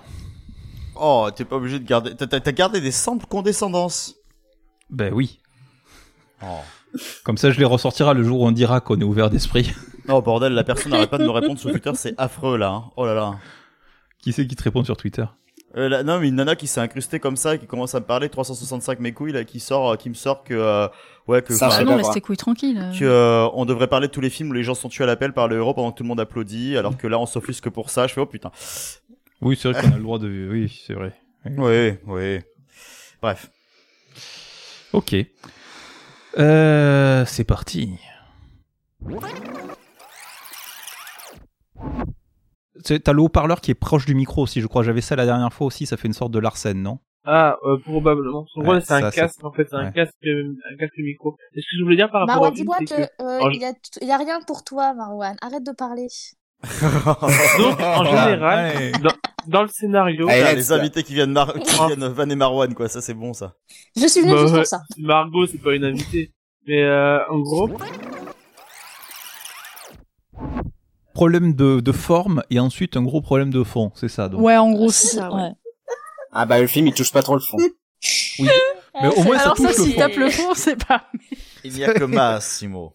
Tape dans le fond, je suis pas ta mère, comme disait l'autre. Bon, Ouais, alors ça on va, ça on va couper, hein, voilà.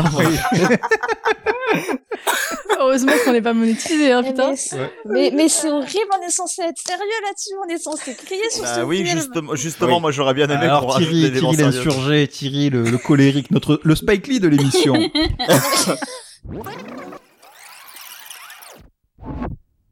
Donc en gros, ça serait euh, en français, je crois qu'on peut le trouver sous. Euh, euh, attends, euh, ça va être sympa à cuter au montage, ça. oui, des E de 5 secondes, ouais, je te confirme, c'est super à côté.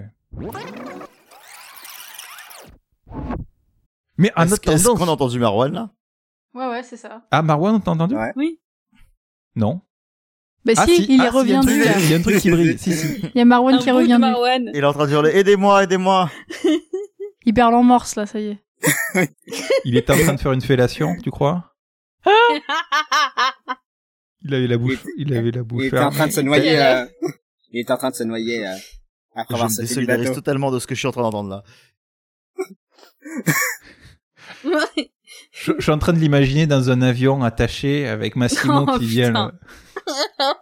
le- Vivement la réouverture des salles. hein. Mailleux. Mais eux, nous écrit-il sur le Discord parce qu'on n'entend pas sa voix. Je te hais. Je te hais, mais moi- oui, bah, vas-y. Tu peux remettre ton jingle là pour voir Je rigole même quand C'est bon, je me casse. Oui, j'en ai marre. Non, mais Marwan désactive le micro pour qu'on Vivement. t'entende déjà. La semaine. Non, Prochaine. réactive, il y a ça. Réactive. Euh, pardon, ouais, excusez-moi. Oui, mais ça marche pas. Est-ce que Ouais, c'est- tu vas pas pouvoir fuir avec de telles chaussures, Marwan? C'est pour ça. À quoi ça sert? Tu vas où comme ça, bébé? C'est quand même génial le gag visuel où il est en train de nous écrire et nous on fait des blagues dessus parce qu'on lit, et sauf que les spectateurs, enfin les, les auditeurs ne lisent Sinon, pas. Thomas pense qu'il y a une histoire fellation. Oh, Sinon. Thomas pense qu'il y a une histoire de fellation. Ouais, je- attends, on va relire les Il est messages. temps de quitter cet épisode. Ça sera un bonus. Mais eux, je te hais. Oui, j'en ai marre. Vivement la semaine prochaine. Oui, mais ça marche pas. C'est pour ça. À quoi ça sert Sinon, pense Thomas qu'il y a une histoire de fellation. Oui, écoutez. On va s'arrêter là. T'as qu'à aller. Ce monologue de Marwan. Peut-être qu'il est avec l'enculos de. Je suis au Vietnam, ouais. Ah Marwan il est confiné avec l'enculos et Jean-Pierre. Castaldi quoi. Marwan nous répond Je suis au Vietnam. Ouais. T'as récupéré l'or au moins Marwan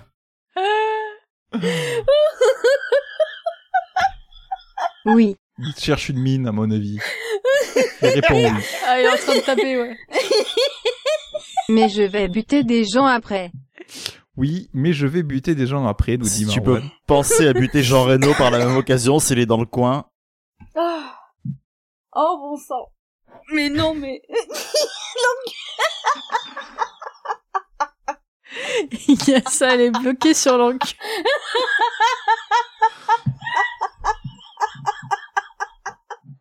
Les bonus sont explicites. En vrai, plus jamais de Discord. Marwan dit En vrai, plus jamais de Discord.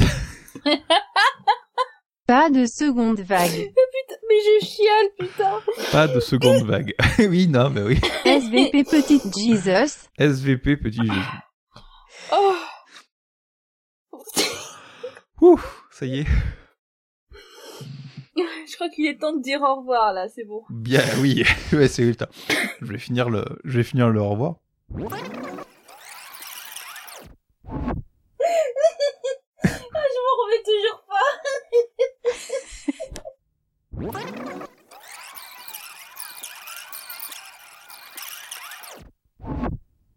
Allez, stop, stop, on se calme. Il y a Vous ça. avez même Oh. pas dit bisous quand j'ai dit bisous, bisous, bisous. Bisous. Zoubi. Bande de coquins. Marwan a tapé bisous, je crois. Même pas. Zoubi. Voilà. Mais Thomas, l'enculos. Bande de coquins. Je vais voir si je peux trouver une, euh, si je peux voir un synthétiseur de voix. Je vais voir ça. Ah Oui, comme sur les vidéos YouTube des fois. Ah, mais je pleure. Mais, je- mais putain, mais c'est pas possible. Bande de coquins. T'as pas des trucs comme ça, genre? Oui, on va, je, je, je vais essayer de trouver ça. Je vais essayer de trouver ça. Bon. On le redit encore une fois, il y a ça? Bon, je- À moins que vous ayez une petite blague, je pense que c'est bon, on va pouvoir couper. Non, non, c'est bon, on peut, on peut vas-y. quitter. Je Non, coupe non, mon. Discord. Allez, je vais couper Ah, le putain. Discord aussi de mon côté. Je vous laisse les copains, bisous.